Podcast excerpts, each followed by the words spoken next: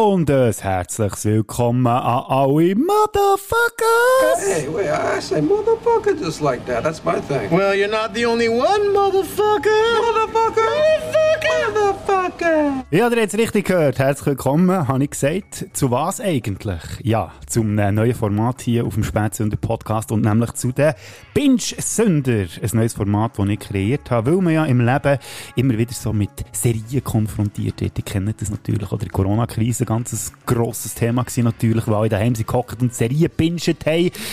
Und natürlich auch weiterhin äh, sehr ähm, eine gute Freizeitbeschäftigung. Jetzt, wo es ja dann wieder ein bisschen älter wird, wo wir wieder mehr Zeit haben, für drinnen zu hocken, uns irgendwie so ein bisschen gemütlich zu machen, mit einem schönen warmen Getränk und einer guten Serie.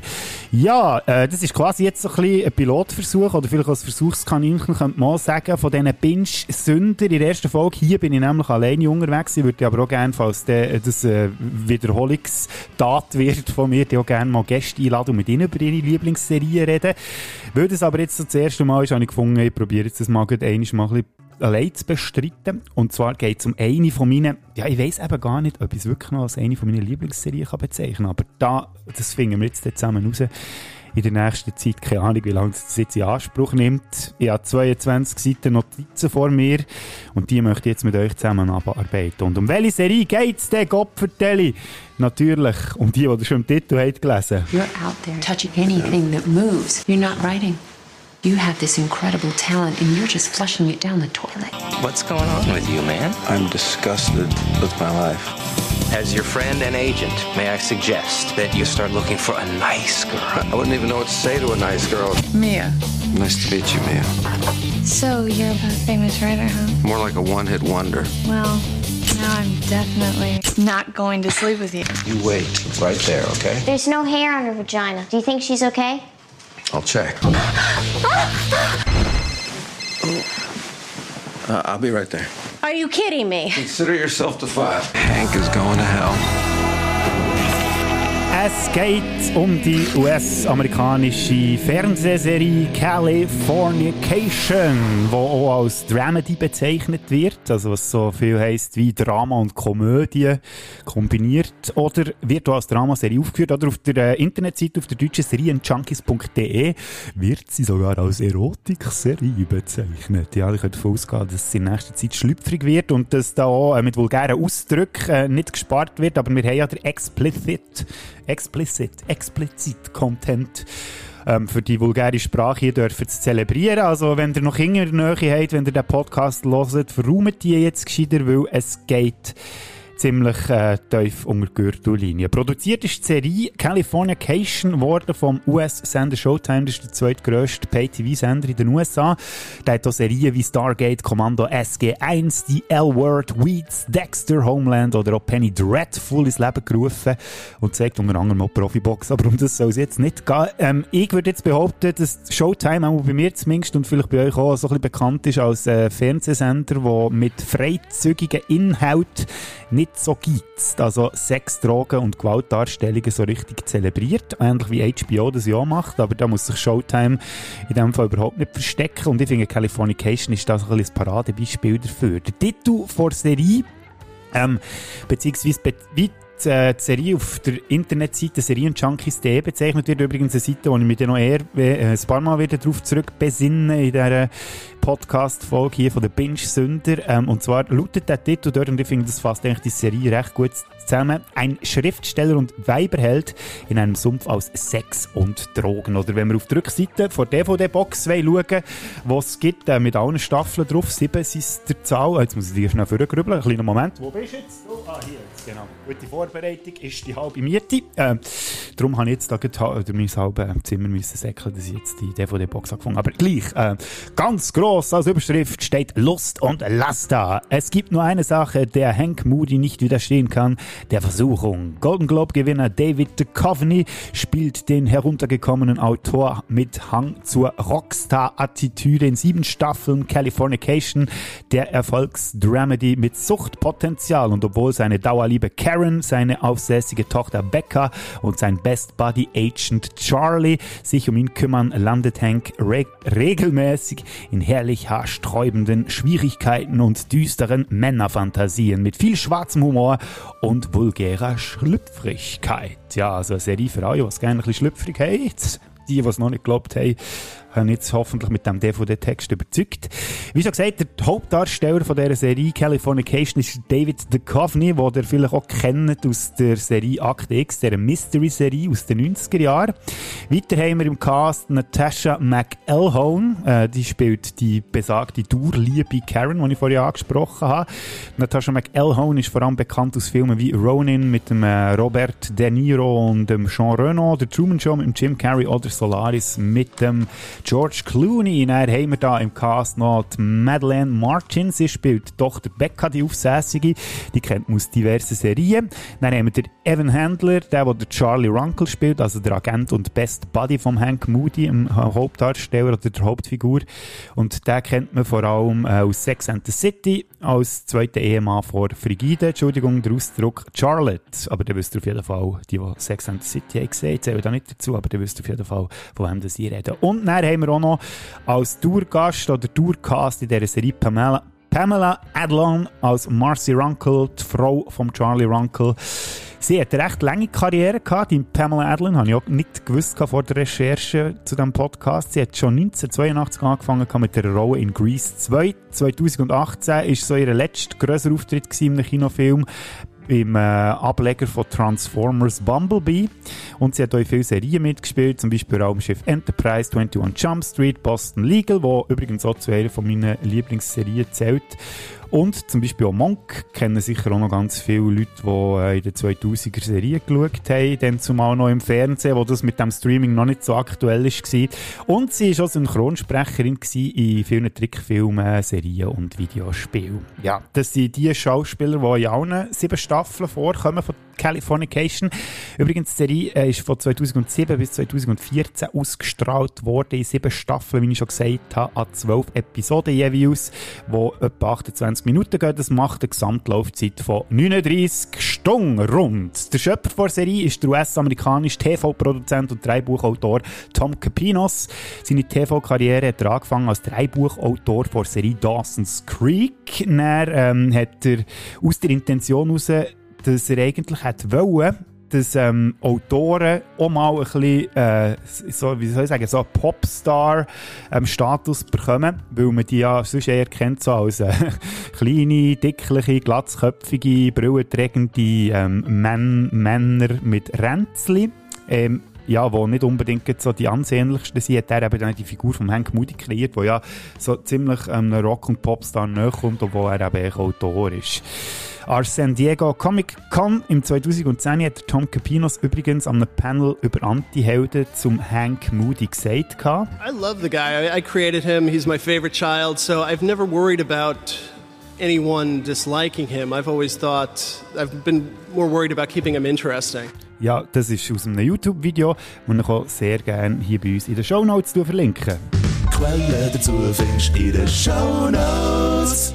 Ja, der Hank Moody ist eines von seinen liebsten Kindern, hat er gesagt, und er hat wie äh, nie daran zweifeln, Entschuldigung, dass äh, das Fernsehpublikum ihn auch wird gerne haben, seine Figur. Ja, warum könnte man den Hank Moody denn nicht gerne haben, fragt ihr mich vielleicht. Ja, warum vielleicht? Weil er äh, raucht wie ein Loch, äh, sauft und trögelt, weil er äh, flucht wie ein Bärsäcker und äh, alles bumst, was ihm vor die Flinte kommt. Und er schaupert hier jedes Fettnäpfchen, wobei man muss sagen, er schaupert nicht nur drin, sondern er nimmt Anlauf und macht quasi eine Arschbombe jedes Fettnäpfchen, das er findet. Und gleich hat man ihn irgendwie gern. Äh, das kommt natürlich ähm, auch auf der Charakterisierung so ein bisschen über, auf der Internetseite serienjunkies.de, wo der Hank Moody folgendermaßen charakterisiert. Der Hank Moody, der probiert Beziehung zu seiner Tochter Becca und seiner immer wiederkehrenden Freundin Karen zu reparieren, während, während er gleichzeitig mit Alkoholismus, Drogenmissbrauch und Sexsucht kämpft. Er ist ein berühmter Romanautor, freier Schriftsteller und Star-Klient von seinem besten Freund Charlie Runkle. Zu seinen literarischen Werken gehören South of Heaven, Seasons in the Abyss und God Hates Us All, also auf Deutsch Gott hasst uns alle. Von dem hat es eine Verfilmung gegeben, A Crazy Little Thing Called Love, wo der Hank zugegebenermaßen hasst weil sich der Film sehr stark, stark von seinem eher ähm, depressiv und dunklen Buch unterscheidet. Ja, das wäre so der beschrieben auf serienjunkies.de über Hank Moody ähm, publiziert ist worden und eben genau der Hank Moody, den begleiten wir durch sieben Staffeln Californication, was gang wieder zu den skurrilsten Situationen kommt, zum Lachen und zum Teil auch ein bisschen zum Fremdschämen. Hey Baby, was geht ab? Nein, ich bin gerade im Kino. Hey, komm schon, Ja, Kumpel, mach echt, Schluss. echt, ich hab angerufen. Deine Mutter ist rangegangen. Nein, sie meinte, was soll der Scheiß, Mann? Was geht ab, Baby, ne? Nein, das Arschloch, das du angerufen hast, muss dich zurückrufen. Ja, Herzchen, irgendwann nach Gib dem mir- Film, Gib okay? mir das Telefon. Ja, sie kommt nach ihrer Mutter. Das Make-up und dieser Nottenlook. Was soll ich mitbringen, Bob? Bill, Billy Bob, äh, ach egal, scheiße Kacke. Ja, die Das macht einen gehört, dass die Figur oder auch, vielleicht kann man sogar sagen, Anti-Held Hank Moody so gut funktioniert, ist natürlich zum grossen Teil an den Darsteller David Duchovny zu verdanken. Der hat lustigerweise seine Karriere gestartet im Jahr 1987 in einer Fernsehwerbung für Löwenbräu-Bier. Ja, das passt natürlich, ne, wenn man sieht, wie das der Hank Moody dann angelegt ist. Äh, dann hat er unter anderem in Serien wie Twin Peaks oder Act X gespielt, wie ich schon gesagt habe. Er hat aber auch in Filmen seine Auftritte gehabt, wie zum Beispiel ein Hund namens Beethoven, wo ganz viel äh, Junggebliebene von euch oder Kinder aus den 90er Jahren sicher noch ein Begriff ist. Dann der Chaplin, Verfilmung vom Leben von Charlie Chaplin. Evolution, so eine ähm, Science-Fiction-Persiflage, wo ähm, irgendwann, ich glaube, Anfangs 2000 ist rausgekommen. Zoolander mit dem Ben äh, Stiller und in den beiden Akte X Kinofilmen hat er natürlich seine Rolle als Fox Mulder, als der FBI-Ermittler für übersinnliche Sachen, hat er dort auch nochmal ähm, äh, wiederholt gehabt. Er selber sagt im YouTube-Video, David Duchovny breaks down his career for Vanity Fair über Serie und seine Figur Hank Moody. I'm looking at, not to say I'm Warren Beatty either, but I'm looking at those kind of companies. How can I do that? Where's that? It's not in the movies. I'm not seeing it. Oh, look at this thing. Wow, that's an adult guy. He's having adult situations. He's being funny in a way that's not goofy and childish. Maybe he's immature, but he's not a he's not a man child. You know, all these guys were like these are like man child parts. Auch das Video tun wir natürlich in die Shownotes. Ich spiele jetzt da den Opener für die Quelle in den Shownotes. Nicht jedes Mal ein, obwohl ich weiss, dass ganz viele Leute an diesem Vor zum Schluss recht Freude haben, aber es soll gelten. Auf jeden Fall findet ihr auch das Video in den Shownotes. Also er hat, wie gesagt, der David Duchovny sehr gerne eine erwachsene Komödie hat wollen, äh, machen über ein, nicht erwachsenes Kind, sagt er, sondern jemand, sagen wir jetzt mal so ein, bisschen jung, ein jung gebliebenen, älteren oder im, Herr im mittleren Alter. Der ist ja etwa so zwischen Mitte 40, 50, der Hank Moody.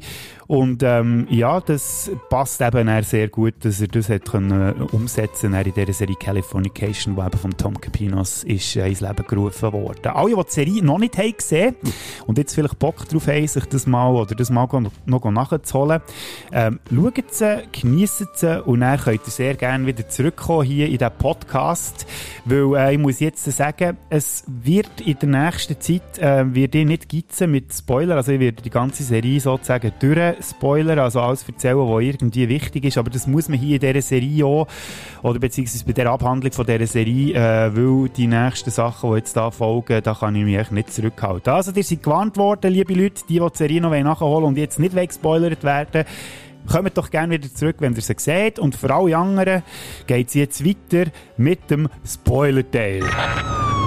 Genau. Sie müssen jetzt anhalten. Motherfucker! Fahren Sie rechts ran. Sind Sie bescheuert? Das andere rechts Arschgesicht. Na geht doch. Ja, damit wir hier können weiterfahren können, eben, ihr habt es gehört, wir sind jetzt knallhart im Spoiler-Teil drin. Damit wir können weiterfahren mit der ersten Pinch-Sünder-Episode zu sieben Staffeln Californication, muss man vielleicht auch zuerst mal so ein bisschen die Handlung umreißen, um was es eigentlich so genau geht. Und darum gehe ich jetzt die Handlung im Detail durch, von Staffel 1 bis 7. Ich hoffe, ihr seid bereit für das. Ich habe das probiert ziemlich abzubrechen, damit ich da nicht ausufere. Also, ja, ich meine, ich bin jetzt schon über eine Viertelstunde am Reden und habe noch gar nicht richtig angefangen. Von dem her, der dem Ausufern oder nicht ausufern, da kann man sich auch irgendwie ans Bein streichen. Aber auf jeden Fall, Staffel 1 fängt so an, dass der Hank äh, getrennt lebt von seiner Ex-Freundin Karen und seiner Tochter Becca. Die sind vorher, bevor die Serie angefangen hat, zusammen auf New York, äh, von New York auf L.A. gezügelt, weil der äh, Hank bei der Verfilmung von seinem Buch «God Hates Us» als Dreibuch hat müssen schreiben. Übrigens, äh, witzige, witzige Randnotiz, dass äh, dann zumal ja der Tom Cruise und Katie Holmes noch zusammen waren, 2007. und darum die Hauptrolle übernommen haben in diesem fiktiven Film ähm, A Crazy Little Thing Called Love. Der Hank, der hasst L.A. eigentlich, würde am liebsten zurück auf New York. Er schreibt auch nichts mehr, weil er die Stadt einfach so richtig äh, nicht inspiriert. Und ähm, wird äh, von seinem Agenten von Charlie Runkle dazu überredet, dass er, äh, wenn er schon nicht ein Buch kann schreiben oder sonst irgendetwas, dass er doch einen Blog schreibt für das Hell A Magazine, was der Henk eigentlich ziemlich anschießt, weil Blogs so etwas von beschissen findet, macht es dann aber näher gleich. Nebenbei bumst er sich durch die ganze heterosexuelle Frauenwelt zu L.A., dann gibt es die Situation, dass er verführt wird in einem Buchladen von einer jungen Frau, die sein Werk «God Hates Us All» in den Finger hat. Dann äh, landet er mit ihr zusammen im Bett und sie malträtiert ihn mit Schlägen, was ihm Hank irgendwie noch Eindruck macht, dass er auf irgendeine befreundliche Art und Weise auch, auch ein bisschen ähm, heiß macht. Darauf stellt sich aber heraus, dass die Minderjährige dass das ein Minderjährig ist, was er vorher nicht gewusst hat. Und auf alles auf auch noch eine Tochter ist vom Karen, ihrem zukünftigen Ehemann, Bill mit dem Namen Mia, also so heißt seine Tochter. Ja, äh, der Schock und die Faszination für das Erlebnis mit der minderjährigen Dame verarbeitet hängt in einem Buch, wo der schildernd Titel trägt Fucking and Punching, auf Deutsch Ficken und Schläge. Ja, der Hank hat das Werk auf seiner Schreibmaschine geschrieben in der kürzesten Zeit. Dummerweise hat er durch das nur ein Exemplar, hat also noch keine Kopie gemacht. Das hat er in seinem Porsche drin und der wird ihm eines Nachts geklaut und mit dem Porsche auch das äh, Skript zu seinem äh, Buch und das heisst, es ist verloren. Mia, also die 16-Jährige, hat vorher eine Kopie gemacht im, insgeheim und geht mit dem Manuskript zum Runkle, also der Agentur vom Runkle, wo ja der Agent ist vom Hank und möchte dort eigentlich das Buch ihrem Namen rausbringen. Der hat aber nicht so viel äh, Bock, mit ihr irgendwie etwas zu machen und darum kümmert sich äh, die Assistentin vom Runkle um die Mia. Äh, mit der Assistentin hat Runkle übrigens so, so eine kleine ähm, sexuelle Sache am Laufen, was dann auch zu vorübergehenden Trennung mit seiner, oder von seiner Frau Marcy führt. Item, die Mia die bringt dann Ficken und Schläge unter ihrem Namen raus. Der Henk kann natürlich nicht viel machen, weil wenn er sich würde äußern dazu oder würde erzählen, dass er eigentlich das Buch geschrieben hat, würde ja rauskommen, dass er mit einer Minderjährigen im Bett war, was in den USA illegal ist und zu einer Anklage führt, was dann später in dieser Serie auch noch das Thema wird. So viel verrate ich euch schon, aber die sind ja im Spoiler-Teil, darum erstaunt mich das ja wahrscheinlich nicht. Am Schluss von dieser Staffel ist dann die Hochzeit von Karen und dem Bill und der Hank der meint, er habe jetzt den Kürzer gezogen, will mit seiner Tochter Becca losfahren, wo Karen aber kurz Rennen kommt und mit dem Hank und Becca im Auto davon düsen. Und das wäre der Schluss von dieser ersten Staffel California. Fornication. Machen wir weiter mit Staffel 2. Der Hank und Karen sind zuerst noch zusammen. Es zeichnet sich aber relativ schnell ab, dass das auch nicht so gut kommt. Weil der Hank, ja, der nimmt einfach wieder jedes Fettnäpfchen, das er verwünscht. Auf einer Party vom Musikproduzent Lou Ashby zum Beispiel verwechselt der Hank ein Zimmer und befriedigt fälschlicherweise eine andere Frau als Karen Oral. Die ist dann natürlich relativ angepisst und äh, beim Streit auf dem Heimweg werden sie vor der Polizei angehalten und der Hank verhaftet. All das und noch ganz viel mehr, das wollte ich jetzt nicht ausführen, sonst wird es jetzt zu lang, führt am Schluss zur Trennung von Hank und der Karen. Der Hank der hat der wieder einen neuen Job äh, in dieser Staffel. Er soll nämlich die Autobiografie schreiben über den Lou Ashby, den ich vorhin erwähnt habe, wo es etwa genauso strub treibt, wenn nicht sogar noch strüber wie der äh, Hank selber. Und ähm, sie beide werden durch das näher, also nach anfänglichen, sagen wir jetzt mal so ein bisschen Querelo oder äh, Unsympathie, ganz leicht, werden sie näher zu Freunden. Dann ähm, muss Marcy, die Frau von Charlie Runkle, entzogen, weil sie zu viel kokset. Der Runkle der steigt äh, nebenbei in die Pornobranche ein, weil er äh, von seiner Agentur rausgeschmissen wird, weil er sich im Büro mehrmals selber befriedigt hat. Und zudem bumst er äh, und verliebt sich in ein Pornoständli. Sternli, kann ich reden, sorry das Pornosternchen Daisy und trennt sich am Schluss der Staffel von seiner Frau Marcy. Der Hank und Karen, die kommen am Schluss von dieser Staffel wieder zusammen. Der Lou Ashby, der stirbt an einer Drogenüberdosis, bevor er nach Jahren Funkstille seine grosse Liebe wieder könnte sehen. Der Hank, der schreibt eine Autobiografie fertig über den Lou Ashby, will mit der Karen und der Becca auf New York. Die Karen hat nämlich dort schon einen Job verwünscht. Becca will aber nicht auf New York, weil halt ihr Umfeld mittlerweile zu allein ist und darum geht Karen allein auf New York und der Hank und Becca, die bleiben vorübergehend zu LA. Und so endet die zweite Staffel von California Cation. In der dritten Staffel geht es Schlag auf Schlag weiter.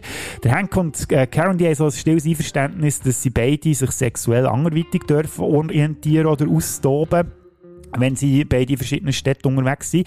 Das macht der Henk natürlich. Durch äh, unglückliche Umstände wird er sogar äh, Dozent an der Uni und äh, vögelt dort eigentlich abwechslungsweise mit seiner Assistentin, einer Studentin, die zu ihm in Unterricht geht und äh, der Frau vom Dekan. Und das führt dann zu diversen lustigen und vielleicht auch weniger lustigen Situationen. Am Schluss der Staffel ähm, sieht so aus, als ob alles wieder in Butter wäre. Kern kommt zurück auf L.A. und alle machen sich parat für einen Umzug auf New York. Dann taucht aber die Mia wieder auf. Die war auf einer Tour für ihr Buch oder beziehungsweise äh, ihr geklautes Buch Ficken und Schläge zu promoten. Ihr Manager der hat äh, während dem herausgefunden, dass Ficken und Schläge nicht von ihr kann sein weil er sie dazu gedrängt hat, also Mia, einen Nachfolger zu schreiben. Und äh, es hat dort, hat dort gemerkt, dass sie überhaupt kein Schreibtalent hat. Und Mia hat ihm dann unter Tränen gestanden, dass äh, sie das Buch eben vom Henk geklaut hat und dass äh, die Geschichte, die dort drinnen erzählt wird, vom Henk geschrieben worden, mit, äh, wo es über um sein Erlebnis geht, wie er zusammen mit der Mia im Bett war, mit der dann zumal noch Minderjährigen.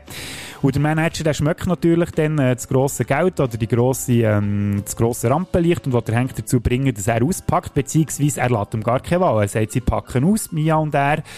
Und äh, der Henk muss echt damit äh, leben. Und der Henk der lässt sich dann in eine Schlägerei verwickeln, beziehungsweise zettelt die an ähm, und schlägt dem Manager seine Fresse blutig was natürlich dann, äh, ihn auch nicht gross davon abhalten, dass alles ans Licht kommt. Der Hank geht am Ende der Staffel zur Karen hey, berichtet ihr alles, die drei durch und die Staffel endet so, dass der Hank vor der Polizei abgeführt wird, also das Öffnungsende für die Staffel 3. Kommen wir zur Staffel 4, die schließt eigentlich direkt nahtlos an die dritte an. Der Charlie holt den Hank aus dem Knast raus, die Karen will nicht mehr vom Hank wissen, weil er ja mit einer Minderjährigen im Bett war. Gleichzeitig läuft eine Verfilmung oder eine Vorproduktion für die Verfilmung von Ficken und Schlägen, wo der Henk nicht das Drehbuch dazu soll schreiben. Er hat diverse Bettgeschichten, unter anderem mit der Darstellerin, die Mia spielt in dem in dieser Verfilmung von Ficken und Schlägen. Mit der ihrer Mutter hat er auch noch etwas und äh, mit seiner Anwältin, die er ja eigentlich aus dem, äh, wo er frei sprechen beziehungsweise schauen, dass er im Prozess freigesprochen wird. Am Schluss wird er zwar verurteilt, der Hank Moody, wird aber auf Bewährung rausgelassen. Ich glaube, es sind irgendwie drei Jahre, wo er, äh, wo er sich muss benehmen muss, bis die Bewährungszeit abgelaufen ist. Am Schluss ähm, ist Karen mit dem Vater von einer Bandkollegin von Becca zusammen, also die spielt mittlerweile in einer Band. Und der Hank, der packt alles zusammen und man sieht dann am Schluss von dieser Staffel, wie er mit seinem Porsche, seiner Schreibmaschine hinter und alles im Hab und Gut in Sonnenuntergang fährt. Staffel 5, wir erfahren, dass der Hank auf New York ist gegangen.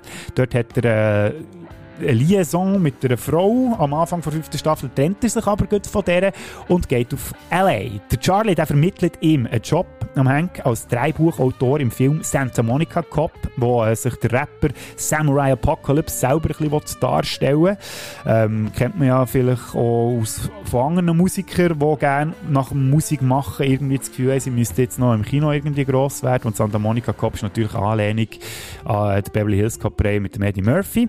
Ähm, mit dem Gespusi vom Samurai Apocalypse hat der Hank vorher, bevor es LA war, im Flugzeug umgeknutscht. Hat aber dann zumal noch nicht gewusst, dass das äh, das Gespusi ist vom Sam. Nebst dem ist Karen mit, ihrer ehemaligen, mit ihrem ehemaligen Unidozent Richard Bates geheiratet.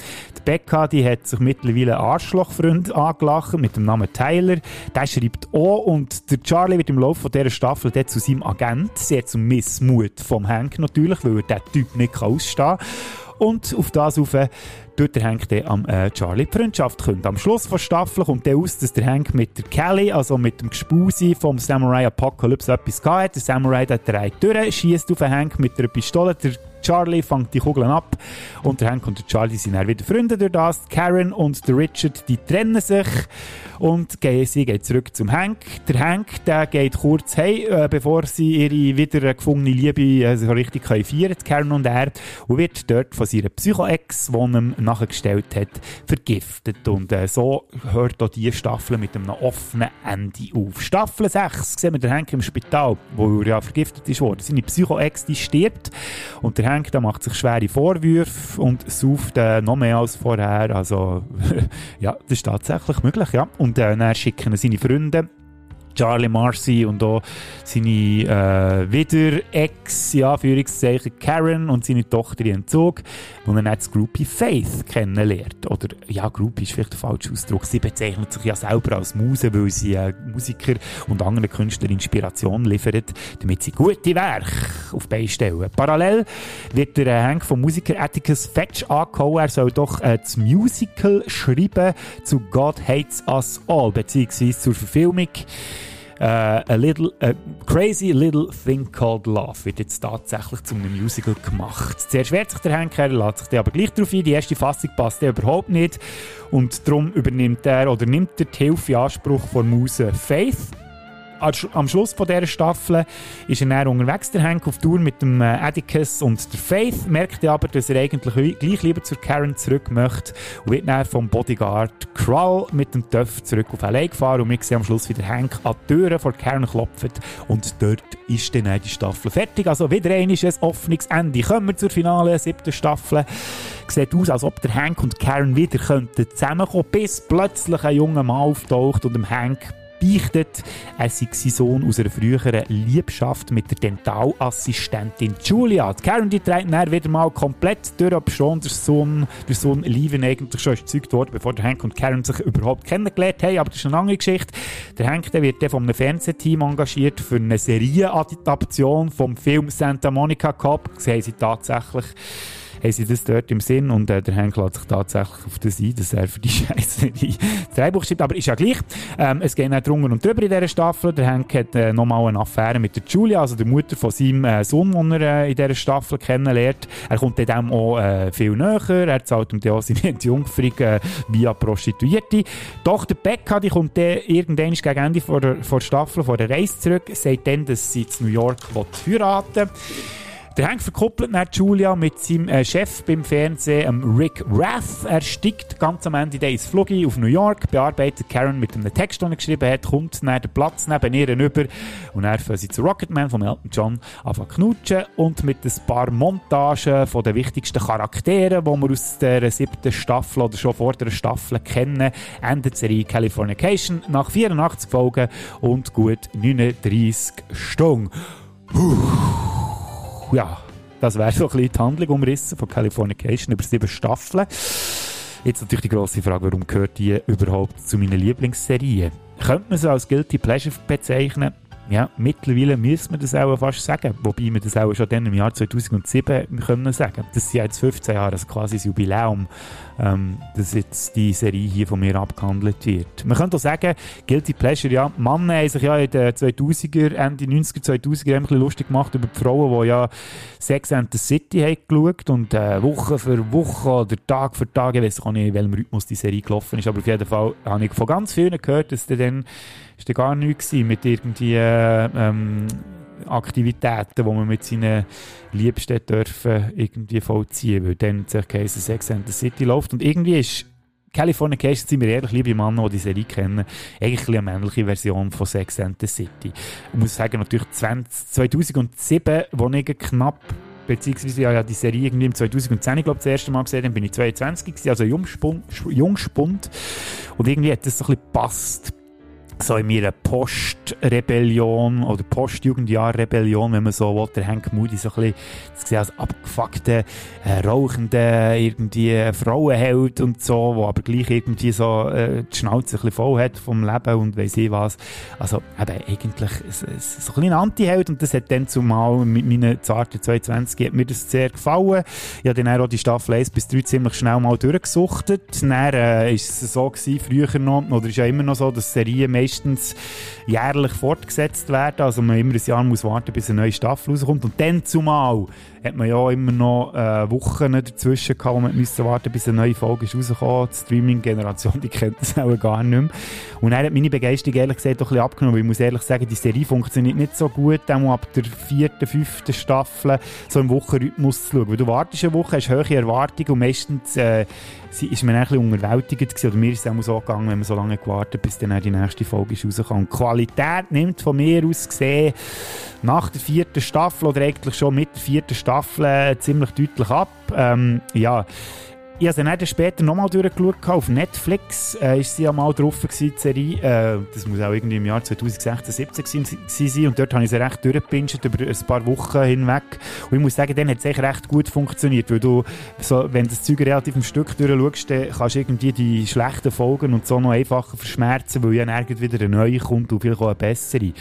Jetzt habe ich es nochmal durchgepincht, weil man die Serie äh, auf keinem gängigen Streaming-Dienst irgendwie noch findet. Und darum habe ich mir jetzt tatsächlich die DVD-Box gekauft, da, wo äh, ihr ja vorhin schon mal den Text gehört habt, eingangs von dieser Folge. Und ja, jetzt habe ich ähm, in der letzten Woche habe ich mir die Serie nochmal äh, noch durchgeschaut und ich finde, ja, man hätte sie wirklich nochmal gut können. Es war jetzt das dritte Mal, als ich sie gesehen habe. Und ja, man muss aber auch sagen, es ist kein Meisterwerk und ganz eine wichtige Anmerkung natürlich für alle, die die Serie gesehen haben und jetzt schon finden, hey, spinnt eigentlich, über die Serie zu reden, weil es ist unausweichlich eine Serie aus den 2000er. Also eben, wie gesagt, 15 Jahre her.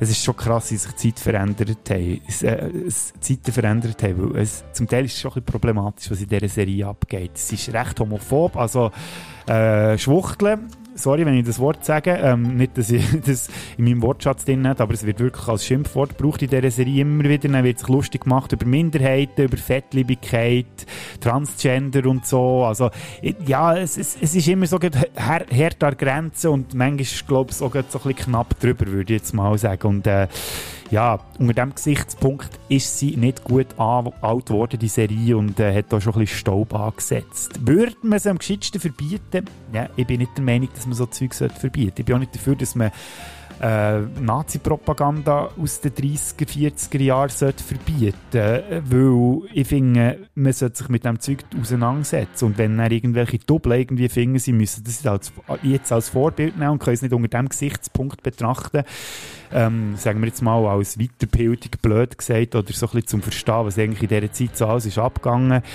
ja, dann finde ich, die Leute sind irgendwie am falschen Ort, wenn sie das nicht irgendwie können, ähm, können trennen, die Serie in diesem Kontext zu dieser Zeit anschauen. Und ich finde es echt wirklich interessant, dass man vor 15 Jahren so Zeug einfach wirklich im Fernsehen können bringen wo äh, zum Teil eben jetzt wirklich mittlerweile von mir aus gesehen eben, äh, nicht mehr würde gehen heutzutage.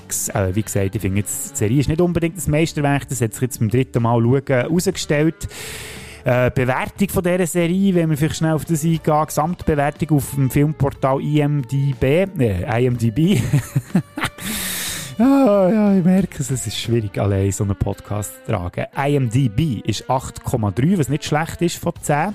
Auf, der Filmkritiker, auf dem Filmkritikerportal Rotten Tomatoes hat äh, Californication eine Gesamtwertung von 57%, was jetzt nicht äh, so viel ist beziehungsweise 78 Prozent ein bisschen besser ist, wenn man das Publikum fragt. Ja, die Bewertung von der Staffel, die variiert auch ziemlich stark. Also auf Rotten Tomatoes haben wir von 20 Prozent bis 88 Prozent eigentlich alles dabei.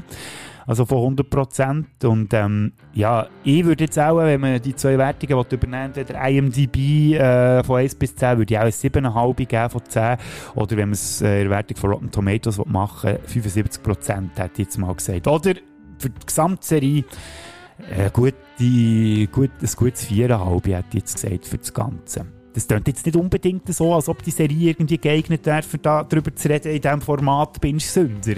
Ich muss aber sagen, dass einzelne Folgenmomente und Figuren halt doch, doch deutlich rausstechen und irgendwie gleich so der Gesamteindruck auch wenn er ehrlich gesagt oder objektiv betrachtet vielleicht nur ein 4,5 ist, eben gleich noch so ein bisschen positiv hinterlassen, muss ich jetzt das sagen. Und genau über die einzelnen Folgen, über die Momente und die Figuren würde ich eigentlich äh, jetzt gerne reden in der nächsten Zeit äh, und darum habe ich mir da ähm, sozusagen ein Format oder eine Rubrik gestibitzt aus äh, euch vielleicht bekannten Spätzünder-Podcast. Und jetzt ist es wieder eine Zeit für ein Pfeffer Olymp hier in diesem Podcast. Viel Spaß. Äh, hallo? Wie schon beim 5x5 Olymp, den ich Anfangsjahr zum James Bond habe gemacht habe, ich jetzt auch für Californication äh, so ein Ranking entwickelt oder beziehungsweise machen weil das dann zumal so Spass gemacht hat, habe ich gefunden, möchte ich das jetzt auch machen. Und es gibt sogar nicht nur einen 5x5 Olymp, sondern eine Extended Edition, wie man das ja in der Filmsprache auch kennt.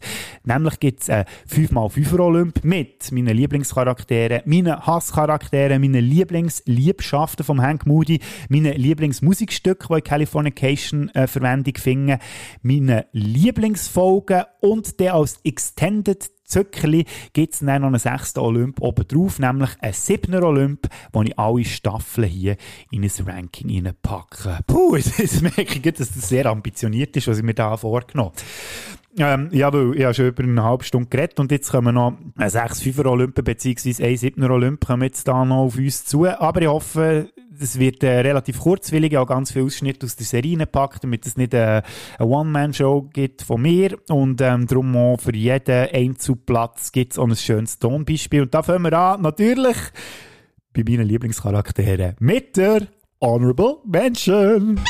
Gott, was hilft der denn da? Eine Kacke. Kacke? Oh meine Güte, Herrgott! Das ist ja ein asozialer Affe. Kong! Kong, jetzt verpiss dich!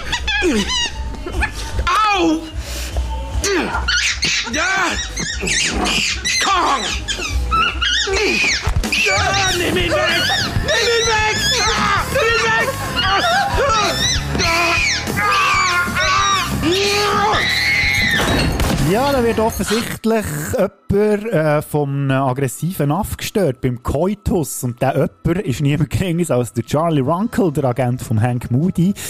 Und das ist meine Honorable Mention, der Charakter. Äh, gespielt, wie schon gesagt, wird von Evan Handler, wo der eben äh, aus Serien wie zum Beispiel Sex and the City kennt. Der ist in, zur Zeit vor Serie ist der Mitte 40, Mitte 50 gewesen, also von 2007 bis 2014, also im ähnlichen Alter wie der äh, Hank Moody auch. Ähm, ja, an ihm finde ich, oder an dieser Figur merkt man so ein bisschen, äh, was das Problem ist bei dieser Serie, wenn man sie gesamthaft anschaut. Äh, der, der, äh, der Charlie war immer so ein bisschen die Figur, gewesen, wo man so ein bisschen das gemacht hat oder zu dem, äh, für das missbraucht hat, wo man auch der Hank, äh, oder wo man sich beim Hank nicht getraut hat, weil er eben gleich der Cool hat müssen sein, weil er ja der Hauptdarsteller ist oder die Hauptfigur von dieser Serie. Und darum hat man so ein bisschen die, die Sachen, die vielleicht noch ein bisschen drüber sind, hat man dann einfach am Runkel ausgelassen. Sei es Wichsen im Büro, ähm, dass er schnell zum sexuellen Höhepunkt kommt, dass er klein und dicklich ist, also eigentlich kein typischer Frauenheld, er ist ein bisschen weinerlich, er lässt sich in einer Folge, der fünften Staffel, von einer Transgender-Person blasen, was dann scheinbar ein riesen Problem ist, aber das sei mal dahingestellt, das ging so ein bisschen in die Kategorie schlecht, ähm, schlecht alt worden, die Serie, und ein bisschen Staub angesetzt von vorher. Und ähm, er gibt sich auch in der sechsten Staffel als vermeintlich Homosexuellen aus, damit er einen Klient für sich kann gewinnen kann. Also ein Schauspieler, der überzeugt für die queere Szene steht und als Vorbild ist für die. Ja, ähm, wie hast schon gesagt, der Runkle repräsentiert für mich so ein, ein grosses Problem, das Californication hat, unbestritten, und das ist mir jetzt beim dritten Mal durchschauen wieder bewusst worden. Die Figuren die werden über die sieben Staffeln, oder ganz viele von, von diesen Figuren werden über die sieben Staffeln irgendwie überzeichneter. Also nach dem Motto, wir wissen nicht genau, was wir noch anstellen können, damit die Figuren spannend bleiben. Und darum ist echt das Credo Lüter, plumper und äh, irgendwie auch, ja, übertriebener und lächerlicher jetzt im Fall vom Runkle auch ein bisschen. Ähm, seine Charakterzüge, die fangen eigentlich relativ gut an. In der ersten Staffel finde ich noch so, da kann man noch so einigermaßen, ja, man schämt sich gängig ein bisschen fremd, aber man hat gleich noch so ein bisschen Sympathie für ihn. Das wird auch nicht ganz aufhören bis zum Schluss der Serie, aber ich finde, es gibt äh, echt zwischendurch so Situationen, wo man recht auf den Sack ist gegangen, muss ich ehrlich sagen. Und ähm, ja, gewisse Sachen, die dann so ins Slapstick abdriften.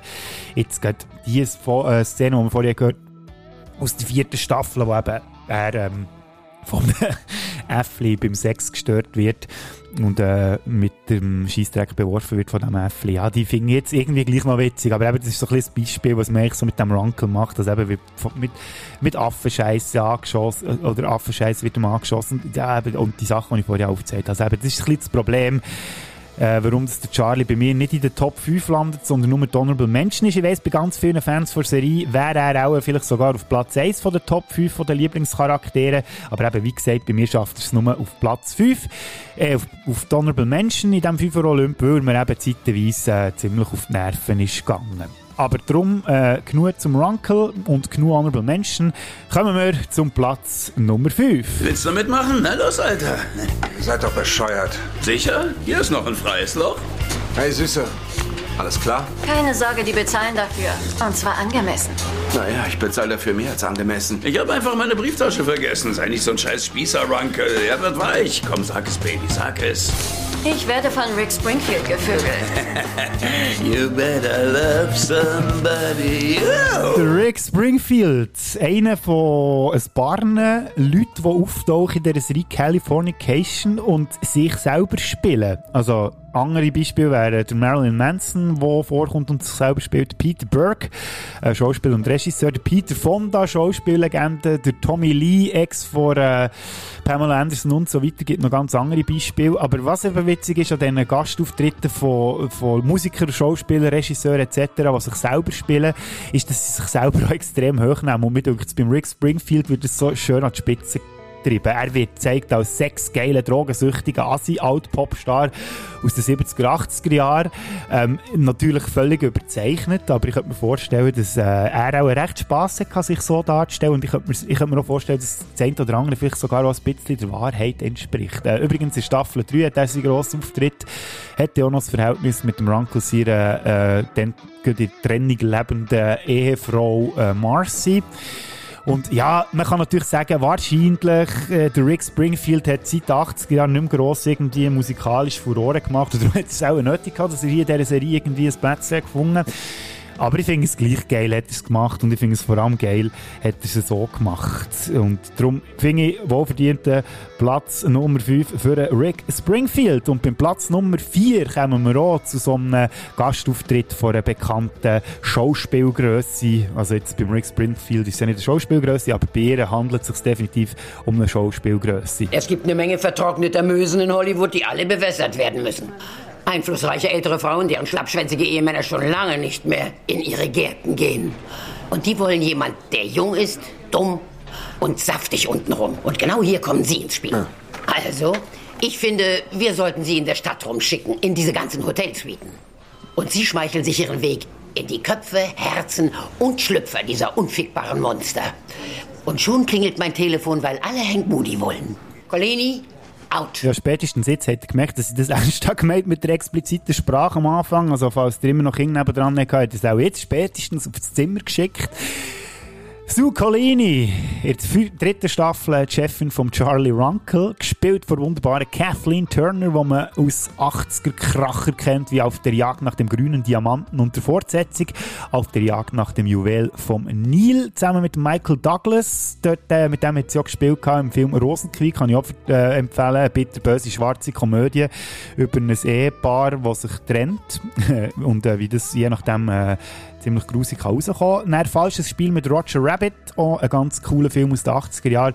Oder man kennt es auch ähm, aus jüngeren Zeiten, zum Beispiel aus der Netflix-Serie The Kominsky Method, wo sie wieder zusammen mit Michael Douglas auftreten ist, und ich euch auch sehr ans Herz legen kann.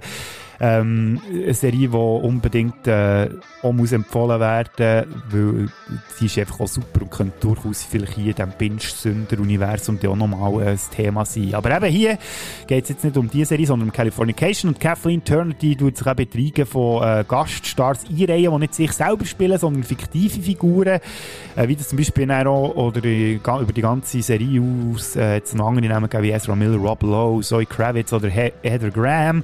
Aber eben hier geht es jetzt um die Sue Colini, Chefin vom ich schon gesagt. Hatte. Und wie ihr schon gehört habt, aus, dem, in diesem Ausschnitt hier, der ist richtig versautes Böllerruch. Ähm, also, ja, Kathleen Turner spielt das einfach völlig krass. Und die Stimme, also da finde ich auch, haben sie Synchro recht gut hergebracht. Sie hat im, im Original hat sie ja eine ziemlich äh, ähnlich äh, tiefe und verrauchte Stimme. Kathleen Turner, vielleicht noch kurz zu ihr, sie ist eher zurückhaltend unterwegs mittlerweile, gibt auch nicht mehr so viele Interviews. Sie hat sich optisch auch sehr stark verändert, wenn man es vergleicht mit den 80er Jahren. Äh, das liegt auch daran, dass sie Arthritis hatte und durch das schwere Gelenkschmerzen hat auch Steroide müssen nehmen, wo, wo, durch das hat sie dann auch relativ stark zugenommen und ähm, hat viel Alkohol getrunken, für die Schmerzen irgendwie abzutöten. Und irgendwann hat sie mal gesagt Interview, was ich sehr cool finde, ähm, irgendwie reden alle über ihr verändertes Äußeren, dass sie nicht mehr so aussieht wie in den 80er Jahren, aber hey, lebt damit. Sie kann es akzeptieren, wie sie jetzt aussieht. Und dann soll das gefälligst alle anderen auch können. Und das finde ich ein sehr starkes Statement. Und ja, und als Colini in dieser Serie Californication in der dritten Staffel ist sie natürlich ein bisschen überzeichnet, aber von mir aus gesehen gleich ein Highlight von dieser Serie und darum äh, von meinen Lieblingscharakteren der wohlverdiente Platz Nummer 4. Und da kommen wir jetzt zum Platz Nummer 3. Dieser beschissene Freund Hank, den würde ich am liebsten abmurksen. Eigentlich will ich ihn nicht abmurksen, ich würde ihn lieber vierteilen, langsam. Und dann würde ich ihm Tabasco in sein zerfetztes, blutiges Arschloch schütten, während er im Todeskampf nach Mami und Daddy brüllt. Ja. Nett. Karen? Wenn du unbedingt einen anderen Mann als mich brauchst, ist er genau der Richtige. Ich weiß, er ist wie du, nur noch toller. Das bin ich. der Richard Bates, oder wie der Hank Moody auch liebevoll sagt, der Batesy. Er ist Literaturprofessor und ehemaliger Professor von Karen. Und in der fünften Staffel wird er dann auch zu ihrem Mann, nachdem sie während dem äh, Studium schon ein Techtelmechtel hatten. Ähm, bekannt ist er vor allem äh, in der dritten Staffel geworden, wo er seinen ersten Auftritt hatte und der Hank dort mit Alkohol hat abgefüllt und äh, ja, er hat dann ziemlich strube Eskapaden. Ähm, zum Beispiel zieht er sich Blut ab, tut sein Gemächt zwischen Beinen klemmen und nennt es stolz seine Mangina oder ähm, auf Englisch Mangina ist es, glaube ich. Ja, genau. Zuerst können er und der Hank sich überhaupt nicht schmecken. Der äh, Bates hat so das Gefühl, der Hank sei so ähm, ein billiger Schundroman-Autor. Äh, der Hank der rächt sich ja eben an ihm, indem er ihn abfüllt in Staffel 3. Aber irgendwie entwickeln die beiden dann so äh, ein bisschen Sympathie füreinander und man könnte sogar sagen, fast Freundschaft. Also, wenn sie sich dem späteren Verlauf der Serie wieder über den Weg laufen, freut sich der Bates sogar, wenn der Hank sieht und umgekehrt. Und ich finde, die beiden, also der Bates und der Hank Moody, haben eine super Dynamik. Also liegt da natürlich eine Dynamik zwischen den beiden Darstellern, äh, David Duchovny und dem Darsteller von Bates und Jason Begg. Sieht man das, glaube ich? Also ist B-E-G-H-E geschrieben.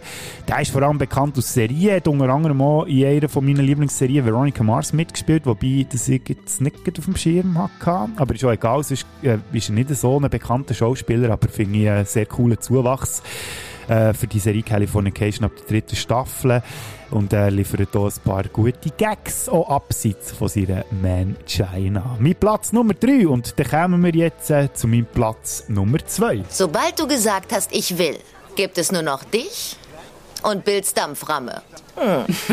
Kommst du mit der Scheiße klar? Das ist heftig. Eine Dampframme ist furchtbar groß, Marcy. Die, die tut weh. Im Arsch erst recht. Hat Bill schon den Arsch verlangt, Schatz? Nein, und der kriegt ihn auch nicht. Nicht mal in seiner Hochzeitsnacht? Nein. Du verwehrst hier nicht deinem Mann den Arsch. Du gibst ihn ihm, denn wenn er weiß, dass er ihn haben könnte, dann will er den Scheiß schon gar nicht mehr. Glaub mir, Engel. Der Arsch des Nachbarn ist immer schöner. Marcy Runkle oder die Frau von Charlie, dann Ex-Frau, dann Gespusi von Rick Springfield, später die Frau vom, Frau vom Filmproduzent Stu Becks und am Schluss aber wieder die Frau von Charlie und unter anderem auch späte Mutter vom gemeinsamen Kind, was sie mit dem Charlie hat, Stu. Sie äh, hat direkt gehört, sie redet ziemlich äh, so, wie ihr der Schnabel gewachsen ist, recht vulgär, aber irgendwie auf eine Art und Weise auch liebenswert. Und von mir aus gesehen ist jetzt das ein gutes Beispiel für einen Charakter, wo man es geschafft hat, von Staffel 1 bis 7 irgendwie auf einem einigermaßen guten Niveau zu bleiben. Also das Gegenteil wo man, von dem, was mit dem Charlie passiert ist, finde ich, hat man bei, äh, bei Mars irgendwie herbekommen, wenn sie zum Teil auch ein bisschen und überzeichnet ist, aber ich finde irgendwie gleich von mir aus gesehen, oder für mein Empfinden immer äh, recht sympathisch, was natürlich auch daran liegt, der Darstellerin, Pamela Adlon, die ich ja schon eingangs erwähnt habe, da wollte ich jetzt nicht genau darauf eingehen. Ja, äh, sie ist natürlich einfach... Äh, Marcy, einer der Top-Charaktere in der ganzen Serie, finde ich.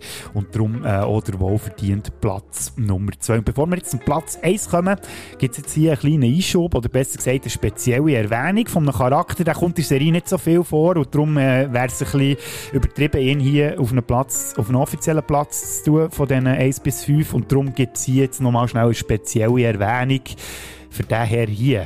Fredo, wie geht's, wie steht's? Es steht gerade nichts, Sir. Erwartet Sie der Meister? Nein, ich komme unangemeldet. Oh, treten Sie doch bitte ein, Sir. Dankeschön. Ah, Sie sind pissig, weil ich so eine abgefahrene Pussy hab, hä? Nein, ich ficke durchaus auch alle möglichen abgefahrenen Pussys. Nigger, Sie ficken sicher nicht so abgefahrene Pussys wie ich. Sag's ihm, Alfred. Nigger, Sie ficken sicher nicht so abgefahrene Pussys, wie er sie fickt, Sir. Der Alfred oder auch Fredo, wie er liebevoll vom Hank Moody genannt wird, der Butler vom Rapper Samurai Apocalypse in der Staffel Nummer 5 von Californication. Wie gesagt, eine ganz kleine Nebenrolle, aber irgendwie so, genau so typisch steif, wie man sich einen Butler vorstellt. Und natürlich ein ganz grosser Pluspunkt. Als grosser Batman-Fan freut es mich natürlich besonders, dass der Samurai Apocalypse ihm den Namen Alfred gegeben hat. So heisst ja der Butler von Bruce Wayne, aka Batman. Und äh, eben der Alfred ist Serie Californication heisst auch nur so, weil äh, der Samurai Apocalypse offensichtlich auch ein grosser Batman-Fan ist. Das ist also eine spezielle Erwähnung für Fredo.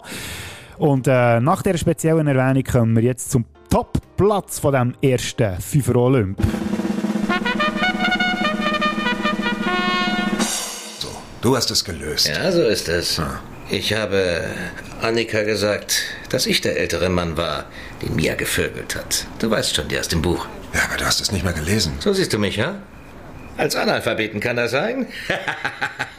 Klar kenne ich das Mistding. Nicht dein bestes Werk. Nicht mein bestes Werk? Frauen reden viel nach dem Sex kommen. Du darfst dich nicht hängen lassen. Du hast lange nichts mehr geschrieben. ich bin sicher, das nächste wird viel besser. Du musstest dir furchtbar einen abbrechen. Mm. Also mach dich jetzt frei für das Neue. Der Lou Ashby, der Musikproduzent und Lebemann, den ich vorhin schon erwähnt habe, kurz, äh, meine absolute Lieblingsfigur über alle sieben Staffeln Californication. Natürlich der Hank Moody mal ausgeschlossen, aber den haben wir ja am Anfang schon ein bisschen beleuchtet gehabt und den habe ich jetzt in den FIFA Olympo nicht reingenommen. Und darum äh, der Lou Ashby, meine absolute Lieblingsfigur. Ähm, eben, er ist ein das Äquivalent zum Hank, mit dem kleinen Unterschied, dass er, er muss zumindest gegen aussen ein bisschen weniger Selbstzweifel an den Tag legt und es irgendwie, glaube ich, wirklich geil findet, wie abgefuckt dass er eigentlich lebt. In Staffel 2 hat er seinen grossen Auftritt gehabt. Es dreht sich äh, ganz viel um Lou Ashby, weil der Henke seine Autobiografie schreibt. Äh, hat er am Schluss, wie ich schon gesagt habe, äh, seinen Einsichtsmoment, ähm, weil äh, er eigentlich auch wie der Henke eigentlich eine grosse Liebe hat wo er sich aber nicht getraut, ähm, wieder mit ihr Kontakt aufzunehmen. Und sie taucht dann eben am Schluss der zweiten Staffel im Haus auf vom Ashby. Der Hank holt ihn in seinem Zimmer äh, der Louis Stöttger mit, der, mit irgendwelchen Frauen zu Gang und äh, hat Drogen vor sich. Und bevor er eben runtergeht und seine grosse Liebe Jenny Jones begrüßt, äh, nimmt er die Drogen noch, die dort auf dem Bett parat liegen und äh, was dann zur Überdosis führt und der Lou dann stirbt. Ja, äh, das heisst aber nicht, dass er dann nicht mehr auftaucht nach der zweiten Staffel. Es gibt dann immer so kleine äh, Gastauftritte vom Lou Ashby, so in Tagträumen oder auch sonst Träumen vom Hank Moody, äh, wo der Lou Ashby immer wieder auftaucht. Das ich immer wieder ein bisschen schön gefunden, dass man die Figur irgendwie trotzdem, dass sie eigentlich tot ist, irgendwie gleich noch würdigt in dieser Serie. Meistens übrigens der Auftritt, dass der Hank irgendwie sich vorstellt, er hockt an einer Bar und vom Lou Ashby bedient wird. Der Darsteller vom Lou Ashby, heißt Callum Keith Rennie. Äh, das ist jetzt auch nicht unbedingt so ein bekannter Name. Man kennt ihn ähm, aus kleineren Rollen in Serien und Filmen. Unter anderem hat er im äh, Christopher Nolan Filmdebüt oder, oder Kinodebüt besser gesagt Memento mitgespielt. Im unsäglichen Blade Trinity hat er einen Auftritt gehabt und auch im noch unsäglicheren, falls äh, der den gesehen hat, ich könnte es ehrlich gesagt nicht beurteilen, aber ich gehe jetzt mal davon aus, Fifty Shades of Grey hat er auch einen Auftritt gehabt. Also eben der Lou Ashby, ähm, finde jetzt, das, beziehungsweise der Callum Keith Rennie, der Schauspieler, äh, sein Talent wird in, in diesen Filmen, glaube ich, kommt nicht so zum Ausdruck, aber hier in dieser, in dieser zweiten Staffel von Californication als Lou Ashby zeigt er durchgeknallte Figur, die einfach Spass macht und für mich echt auch eine richtige Bereicherung ist, die zweite Staffel von Californication. So, wenn wir schon über die Lieblingscharaktere ähm, geredet haben, kommen wir jetzt zu den absoluten Hasscharakteren. Und jetzt ist es wieder eine Zeit für einen Pfeifer Olymp. Hier in diesem Podcast. Viel Spaß. Äh, hallo? Top 5 Hasscharaktere und es wäre kein Fünfer Olymp von mir, wenn es nicht auch hier einen Honorable Menschen gäbe. Ähm, jetzt muss ich mir überlegen, sehen wir jetzt den Honorable Menschen oder Dishonorable Menschen? Nein, wenn man von Hasscharakteren redet, ist ja das schon negativ konnotiert. Also müssen wir jetzt sagen, ist es gleich ein Honorable Menschen? Ja, ist ja egal. Du machst zurzeit richtig Party wie ein Rockstar, was? Oh ja, wie ein richtig abgefuckter Rockstar. Ich konnte noch nicht mal einen Jungen überreden, sich von mir einblasen zu lassen, verdammt. Becker. Was denn? Darf ich jetzt nicht mal ehrlich sein? Ist das nicht das Markenzeichen von uns Moody's? Unsere allergrößte Tugend? Die Ehrlichkeit? Ich find's ätzend, wie sich die Dinge verändern. Du bist nie da. Aber ehrlich gesagt weiß ich nicht, ob ich dich vermisse. Meine Honorable Mention bei den Hasscharakteren ist Becca, Tochter vom Hank und der Karen. Ähm, ja, sie begleiten wir eigentlich auch durch die ganzen sieben Staffeln. In Staffel 1 bis 6 noch ein bisschen intensiver als die, ähm, in der siebten und letzten Staffel. Aber sie ist ja ziemlich jung noch ähm, in ihrer ersten Staffel und wir sie begleitet einem eigentlich, äh, wir begleiten sie besser gesagt, indem sie älter wird von Staffel zu Staffel und äh, kommen da noch natürlich auch ein paar Charakterentwicklungen mit über ja, mir denkt es manchmal auch so ein bisschen, sie wissen nicht so ganz, was mit ihr anstellen, also drei Buchautoren. Ähm, ja, und das führt dann dazu, dass sie in der siebten Staffel eigentlich quasi inexistent ist und erst am Schluss wieder auftaucht. Ähm, vorher ist sie so ein bisschen zuerst so das brave Mädchen, Anführungszeichen, in der ersten und zweiten Staffel. Dann in der dritten Staffel wird sie zur rebellischen Teenagerin. Und äh, in der fünften Staffel, habe ich schon gesagt, hat sie da so einen Arschlochfreund. In der sechsten Staffel ähm, wird sie dann Autorin werden. Ähm, ja, und eben, wie gesagt, man probiert so ein bisschen alles mit dem Charakter aus, aber mir denkt so ein bisschen, es hat so ein bisschen wie, wie eigentlich so nicht so Hand auf Fuß, denkt es mir. Ja, und darum ist sie auch, bei vielen Fans der Hasscharakter Nummer eins.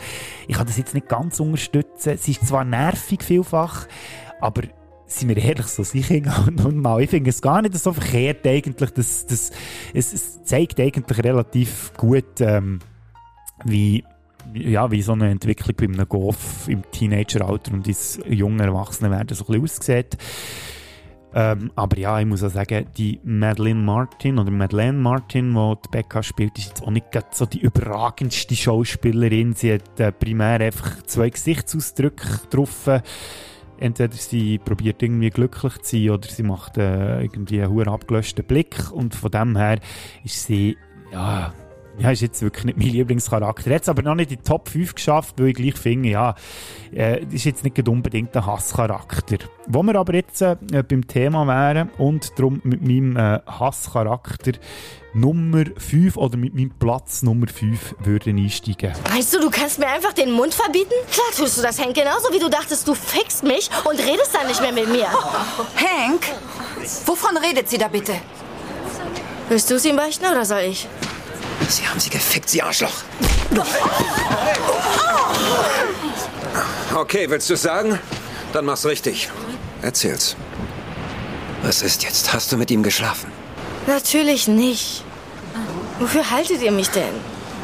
Es ist nur ein Buch, eine erfundene Geschichte. Sowas nennt sich Fiktion, liebe Anwesende. Ich rede natürlich von Mia, die 16-Jährige, die der Hank verführt in der ersten Staffel, ohne dass er weiß, dass sie noch minderjährig ist und ihm sein äh, Manuskript klaut für Ficken und Schläge und das unter ihrem Namen rausgibt. Ja, ähm, sie ist in Staffel 1 und 2 ziemlich präsent, taucht dann am Schluss von Staffel 3 auf und irgendwie in Staffel 4 hat sie auch noch mal so ein bisschen ihre Auftritte, aber nachher ist sie dann quasi inexistent, so, so ein bisschen äh, zeigt, dass sie, glaube ihre Geschichte ziemlich ausverzählt ist nach, äh, nach vier Staffeln, beziehungsweise eigentlich eigentlich schon nach zwei Staffeln. Gespielt wird die gute Mia von Madeline Sima. Die kennen die Kinder aus den 90er Jahren vielleicht noch als kleines Mädchen aus Die Nanny.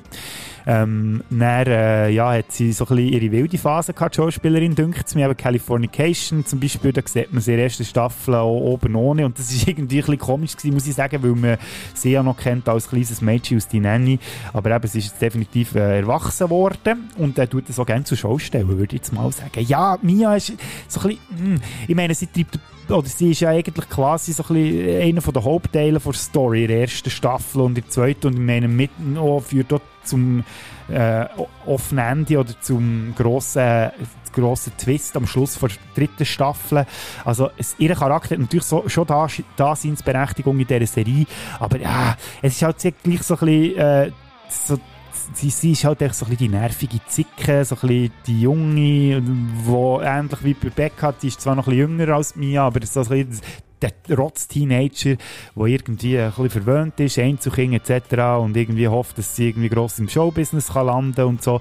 Und ja, eben, wie gesagt, sie erfüllt ihren Zweck irgendwie, sie bringt die Story zumindest auch weiter von Californication und hat dann einen grossen Anteil an der ganzen Drama Dramaturgie, die irgendwie über die ersten drei Staffeln und auch der vierten irgendwie herrscht. Ja, aber eben, wie gesagt, ist jetzt von mir aus gesehen wirklich so ein, ein äh, Charakter, der mir ehrlich, gesehen, wo mir ehrlich gesagt ein bisschen auf die Nerven ist gegangen. Aber eben, nicht der schlimmste Charakter, aber immerhin längt es für einen Platz Nummer 5. Und da kommen wir jetzt zum nächsten Platz. Es liegt an meinem Penis, oder? Was? Die Größe. Es tut ganz schön weh, oder? Das ist so ein Mist. Nein! Dein Penis ist in Ordnung, Stu. In Ordnung? In Ordnung? Okay. Dann sei jetzt ehrlich, ich höre. Ich bin schwanger. Oh Gott, du, hör auf zu weinen. Nicht, es ist nicht so, wie du denkst. Nicht so, wie ich denke. Ist es etwa kein Wunder? Eher nicht. Oh Mann, ich werde Vater.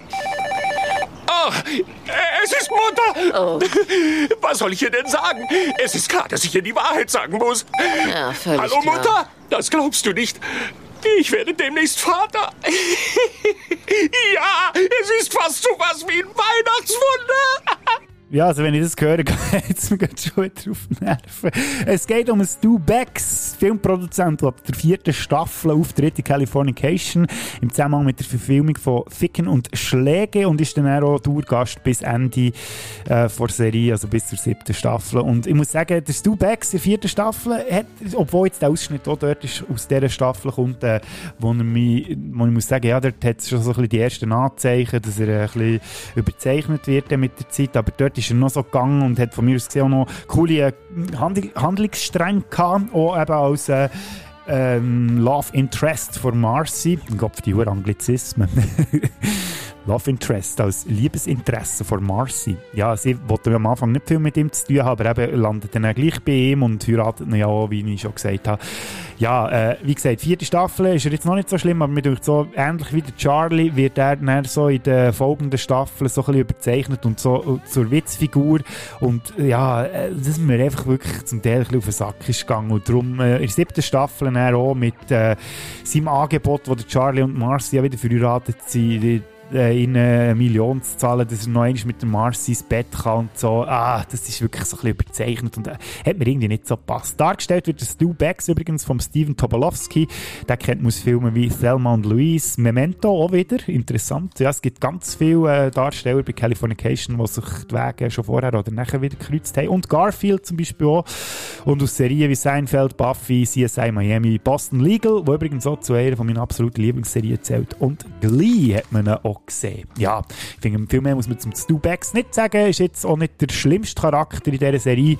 Äh, Längt für den Platz 4, aber auch irgendwo einen, den man aushaltet. Äh, was ich finde, bei den nächsten Plätzen nicht mehr so richtig zutrifft. Und da kommen wir als erstes zu meinem Platz Nummer 3 von den grössten und nervigsten Hasscharakteren aus der Serie Californication. Das ist es ja gerade. Ich fürchte, ich kann das nicht. Was heißt das? Bezahlen die Sie etwa nicht gut genug oder was? Es geht nicht ums Geld. Ich habe einfach keinen Bock drauf. Warum? Weil ich schwarz bin? Nein, das hat doch nichts damit zu tun. Ich find's toll, dass Sie schwarz sind. Liegt's daran, dass ich einen weißen Butler habe? Nein, ich find's toll, dass Sie einen weißen Butler haben. Offred ist großartig. Sie mögen keinen Hip-Hop, oder? Nein, doch. Ich hasse Hip-Hop. Das ist aber nicht der Grund dafür. Ah, Sie sind pissig, weil ich so eine abgefahrene Pussy hab, hä? Nein, ich ficke durchaus auch alle möglichen abgefahrenen Pussys. Ja, ist klar. So wie die geile Hammerbitch da unten. Kannst du mal bitte aufhören, mich Bitch zu nennen? Ich geb doch nur ein bisschen mit dir an, Baby. Oh, fuck. Ich muss losdüsen, Mann.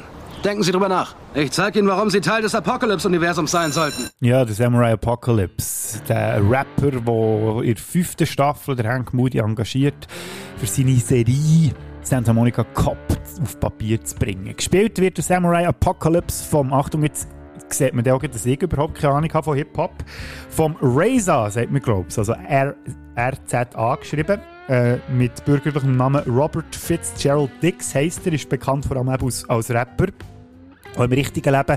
Und aus Filmen, die ich eigentlich gar nicht so auf dem Schirm hatte, zum Beispiel im grandiosen Ghost Dog hat er mitgespielt, in den beiden Kill Bill Filmen von Tarantino.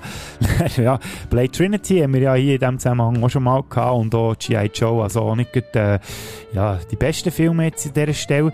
Und warum das ich ihn nicht gerne habe als Charakter Samurai Apocalypse, der ist echt völlig überzeichnet, so der typische Klischee-Rapper. Man hat es in diesem Ausschnitt hier auch schon mitbekommen. Ja, voll der Gangster und so, ich weiß jetzt nicht. Ah, ja, das ist halt dann zumal, mm, ja, fünfte Staffel, ja, eben, hat er so ein bisschen seine Probleme, aber da kommen wir dann später noch dazu. Und er also als Klischee-Rapper halt und mit seiner Sprache und möglichst gangsterhaft und so, ja, ist ja interessant, so eine Figur einzuführen, aber irgendwie eben schon völlig überzeichnet, da wären wir wieder beim Thema wie man zum Beispiel so die Klischees bei einem Lou Ashby als, Film, äh, als Musikproduzent irgendwie noch charmant verpackt hat, drückt es mit hier mit dem Dampfhammer. Irgendwie wird es einem so um den Gring gehauen. Und ja, äh, wie gesagt, also von mir aus gesehen sehr schwach geschriebene Figur. Und vom äh, Reza oder RZA oder wie man dem oder RZA oder Ray oder wie man dem äh, lieben Hero sagt, nicht gegen ihn er mag ja vielleicht auch gute Musik machen und so, aber ich finde ihn auch nicht unbedingt ein sehr guter Schauspieler und äh, der Samurai Apocalypse ist ja äh, Grund dafür, dass bei mir die fünfte Staffel auch nicht so hoch drin ist in meinem Ranking, aber ich will nicht vorgreifen. Er ist nicht der Schlimmste, aber definitiv einer von diesen Charakteren, Charakteren, die mich nerven in Californication, aber nicht so sehr wie der nächste, äh, sagen wir mal, Musiker, der bei Californication äh, seinen grossen Auftritt bekommt. Danke, dass du gekommen bist. Warum bin ich hier? Weißt du, wie viele Stücke ich für unser kleines Projekt schon geschrieben habe? Nein, aber sag's mir doch einfach. Null. 0,0 verfluchte Scheiße. Null. Das klingt nicht gut. Das ist auch nicht gut. Das ist sogar ziemlich beschissen. Aber das stimmt doch nicht. Du hast neulich auf deiner Party einen Song gespielt. Den habe ich geschrieben, als ich zwölf Jahre alt war. Den wollte ich recyceln. Jetzt weiß ich, warum er so scheiße klang. Fick dich. Für die Jury in der Talentshow damals in der Schule klang's nicht scheiße. Ja, der Atticus Fetch, der jetzt gehört. Das ist der äh, Rockstar, der Hank Moody das Musical zu äh, Crazy Little Thing Called Love soll schreiben. Ähm, der hat äh, ja, er so ein mit ohne mittelalterlichen Rockstar spielen, der vielleicht nicht mehr ganz so angesagt ist wie noch zu früheren Zeiten. Und ja, auch hier ein bisschen überzeichnet dargestellt. Und irgendwie hat er so eine nervige Art. Der ist mir nicht so auf den Sack gegangen. Er hat einfach von A bis Z in dieser sechsten Staffel immer können, können durchklepfen. Gespielt wird von Tim Minchin. Ich hoffe, ich spreche es richtig aus. Das ist ein englisch-australischer Komiker, Schrägstrich Schauspieler, Schrägstrich Musiker und hat ehrlich gesagt, glaube nicht so wirklich erwähnenswerte Sachen gemacht. Hat mir auch jetzt zumindest dünkt bei Recherchen, da dürfen wir gerne eines Besseren belehren, wenn der findet, der hat, äh, hat jetzt hier noch spezielle Erwähnung verdient. Aber eben, wie gesagt, er nervt einfach aus Gründen, die ich schon vorher gesagt habe, er ist recht weinerlich, er ist ein asozialer Siech und ja, man kann natürlich sagen, gewisse Leute finden den wahrscheinlich auch äh, sogar einer der besten Charaktere der ganzen Serie. Ich finde einfach, der ist mir nur auf die Nerven gegangen, aus besagten Gründen. Auch ähnliches Problem wie beim äh, Samurai Apocalypse. Der Ericus Fetch ist echt von mir aus gesehen so überzeichnet dargestellt, dass es echt schon eines drüber ist, finde ich. Ich habe nochmal Lou Ashby reingeworfen, der von mir aus gesehen sehr gut hergebracht Oder auch beim äh, Rick Springfield zum Beispiel, ähm, wo, wo sie auch ein die Überzeichnung rein sind natürlich, aber auf eine Art und Weise irgendwie noch so charmant. Und beim Atticus Fetch drückt es mir einfach auch so, so voll äh, ins Gesicht, so Faust ins Gesicht. Hier hast du ihn, der äh, Klischee-Rockstar, der Abgehalftert, der damit zu kämpfen hat, dass er vielleicht nicht mehr in der A-Liga mitspielt. Und darum äh, mein Platz Nummer zwei von den Charakteren, die mir auf die Nerven gehen. Aber nichts ist so nervig wie das da hier. Also, also ich mag Becker total, aber das Leben ist kurz. Naja, und manchmal, manchmal passiert sowas.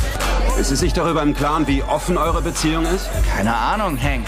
Die Zukunft ist nicht so ein Thema, okay? Scheiße, Sie gucken so, als würden Sie mir gleich einer hauen wollen. Nur zu.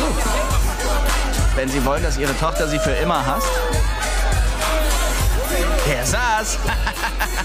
Ja, nervig ist, glaube ich, sogar noch ein bisschen untertrieben. Ich finde es so richtig arschlochig. Also, das ist jetzt, wenn man nicht schon der Atticus Fetch in der ganzen sechsten Staffel können durchklepfen der hat man zumindest vorher in der fünften Staffel, der Tyler, der Arschlochfreund von Becca, durch die ganze fünfte Staffel nicht nur können sondern am liebsten einfach so äh, gegen die Wand schletzen, irgendwie aus dem fünften Stock schießen und noch drei shooten, wenn er am Boden liegt. Sorry, das ist jetzt alles nur ein bisschen bildlich gemeint. Das würde ich natürlich nicht machen, aber echt so ein bisschen, dass ihr euch vorstellen wie sehr dass ich den, den Charakter hasse oder wie er mich nervt.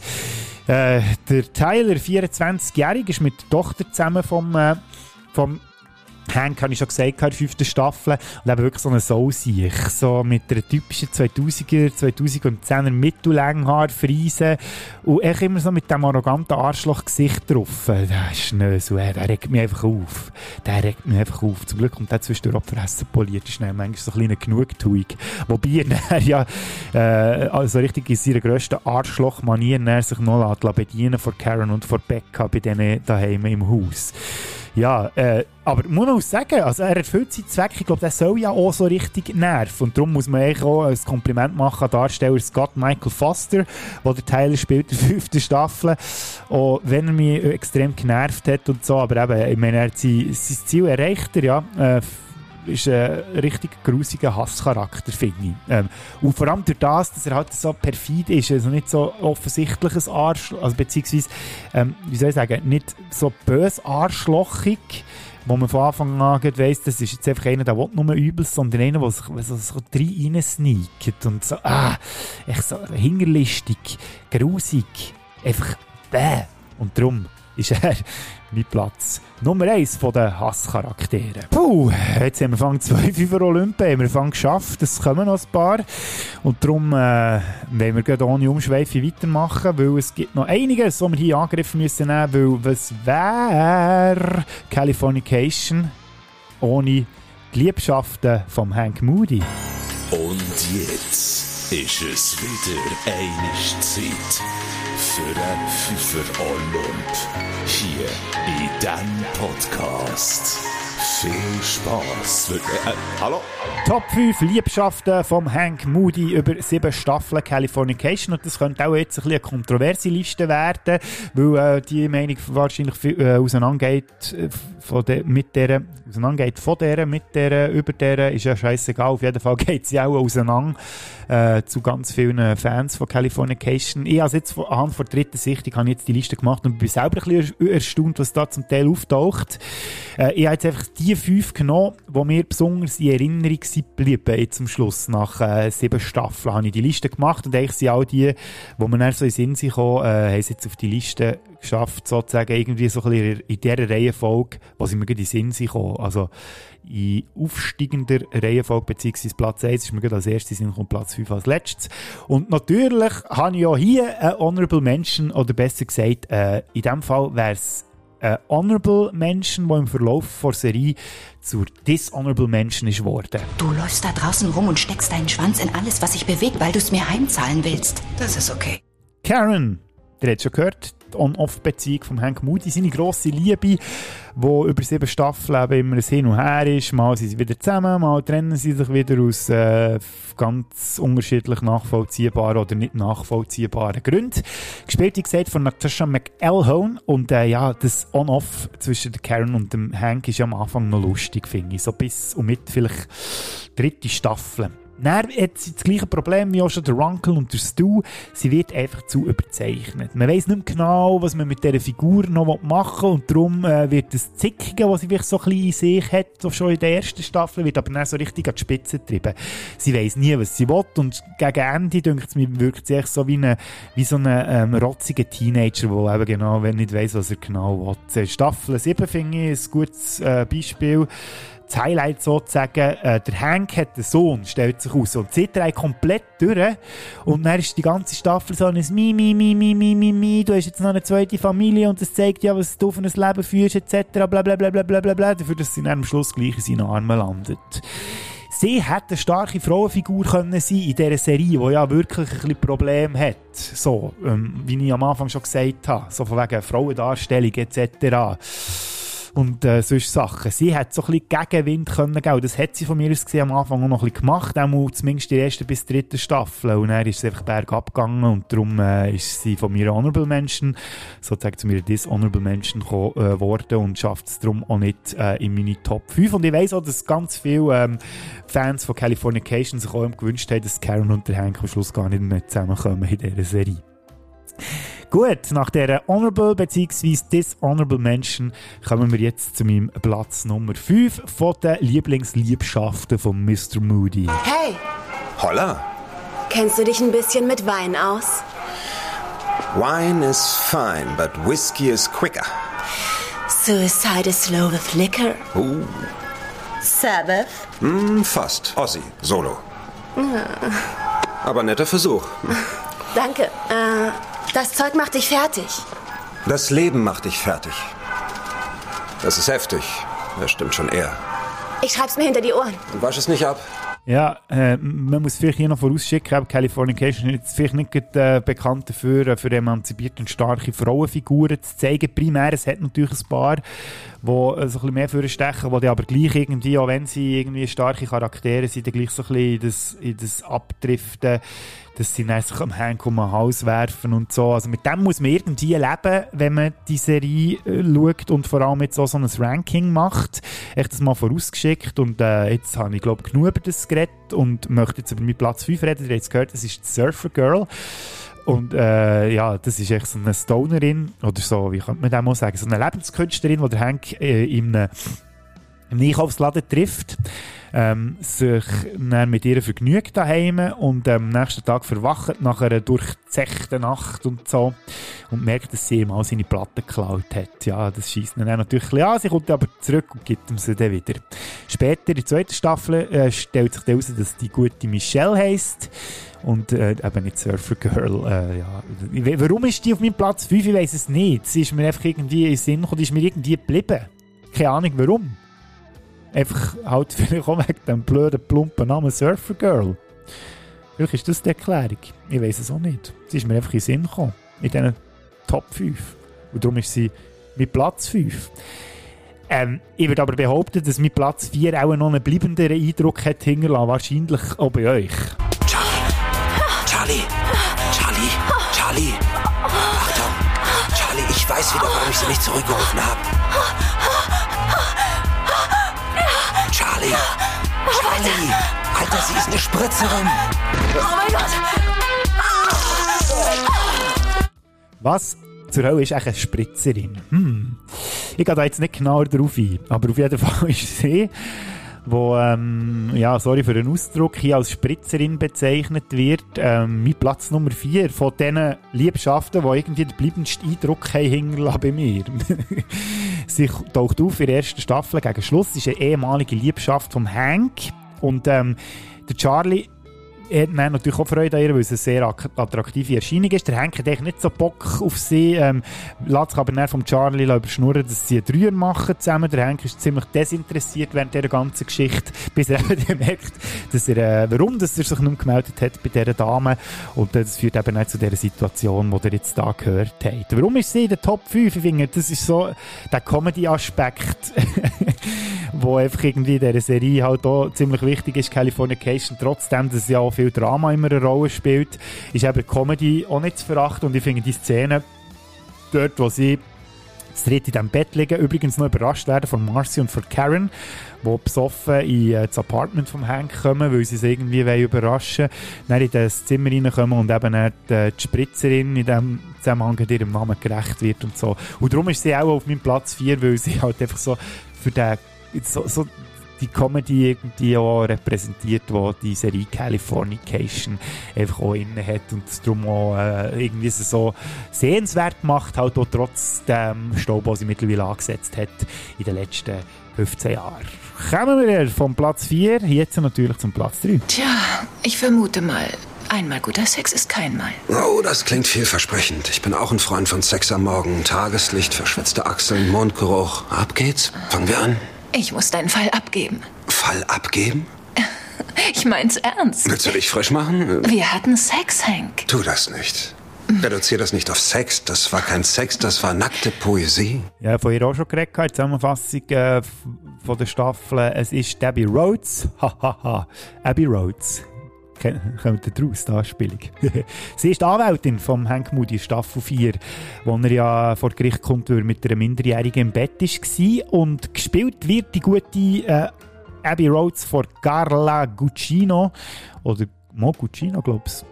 Hm? Sie kennt man vor allem aus der Spy Kids Filmreihe äh, oder aus American Gangster. Hat auch bei Watchmen mitgespielt, bei Sucker Punch oder auch bei San Andreas. Und warum gehört sie in die Top 5? Ich weiß auch nicht. Ich weiß nicht, ob die jetzt bei den Fans so hoch angesehen ist, aber die hat bei mir einen bleibenden Eindruck hinterlassen.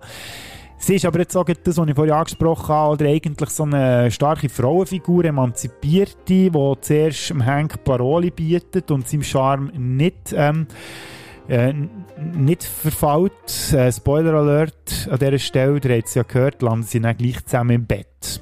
Ja, aber irgendwie habe ich gefunden, so am Anfang äh, noch so eine Figur, wo, wo eben ihm zuerst so eine Parole bietet und irgendwie halt einen bleibenden Eindruck hinterlässt und bei mir definitiv gerade an dritter Stelle ist in Sinn gekommen, wo ich mir so Gedanken habe gemacht welches sind eigentlich so die Top-Liebschaften, die der Hank Moody über die sieben Staffeln hatte und darum ist Abby Rhodes auf meinem Platz Nummer 3 nicht ganz so einen bleibenden Eindruck hinterlassen wie der Platz Nummer 2. Aufwachen, Schlafmütze. Du willst doch nicht zu spät zum Unterricht kommen. Ich weiß zwar noch, dass ich eine Flasche Whisky vernichtet habe, aber nicht mehr, dass du mit Betty und Veronica Sex hattest. Oh, hatte ich auch nicht.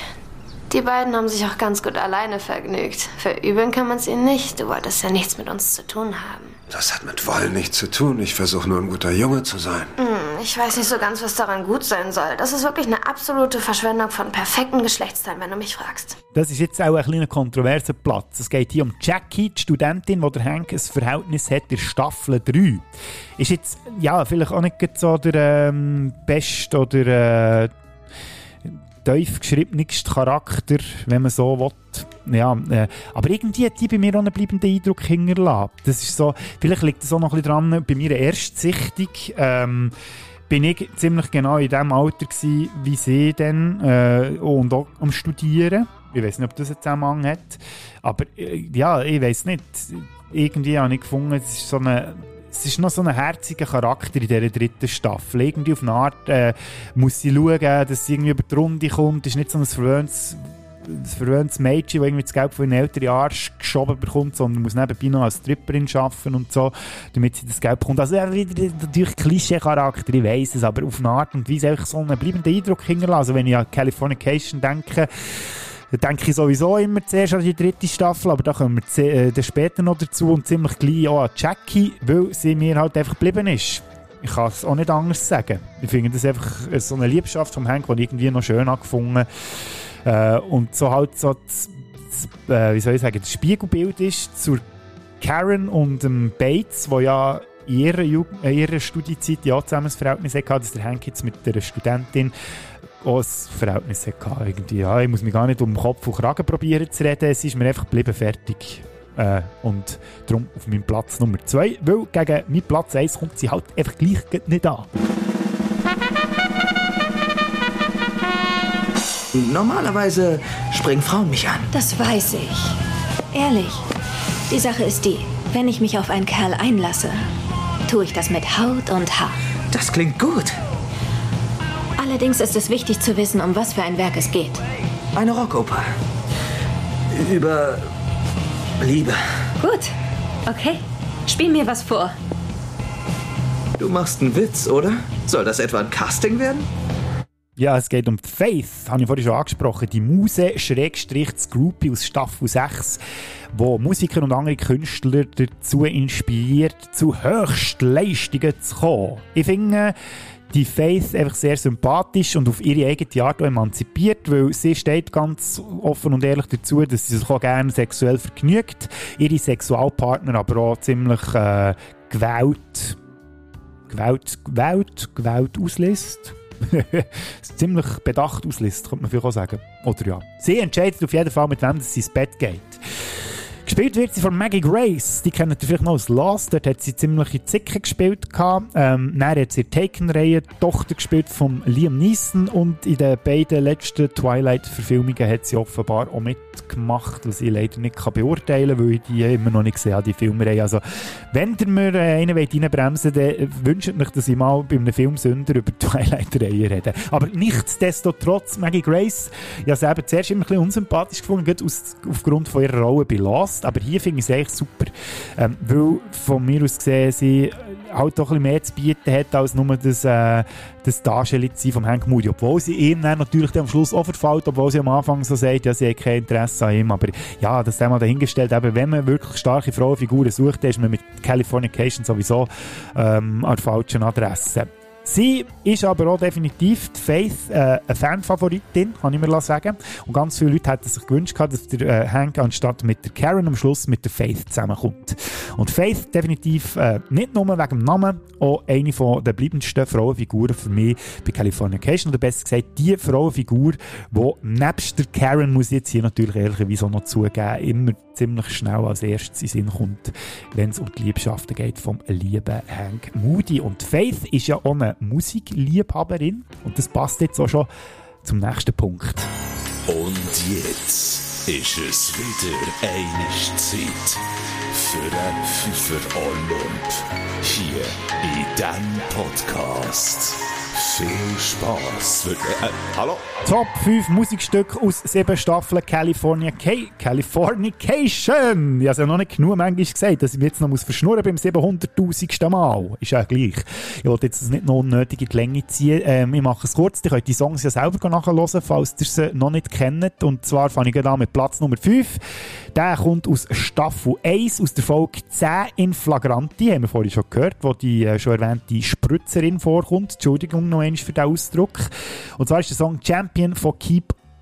Der Song ist von Champion und heißt Keep On. Und der wird gespielt eben bei dieser besagten Szene, wo der Charlie und der Hank mit dieser Dame einen Dreier machen im Bett. Und ich finde, diesen Song, den habe ich bis jetzt noch nie auf einer Playlist da. Oder ist bis jetzt noch nie auf einer Playlist bei mir. Obwohl jedes Mal, als ich jetzt Californication geschaut habe, beim ersten und beim zweiten Mal, steht mir immer so, oh, geil, ja, den wollte ich unbedingt noch äh, nachhören beziehungsweise suchen, wie das der genau heisst. Und jetzt beim dritten Mal habe ich es endlich geschafft und der hat es auch auf eine Playlist zu mir geschafft. Champion mit Keep On mit Platz Nummer 5. Platz Nummer 4 aus Staffel 3, Folge 4, glaube ich. Äh, die startet mit einem Tagtraum vom Hank, von seiner Studentin, die ich vorhin erwähnt habe, von Jackie. Und dann läuft der Song.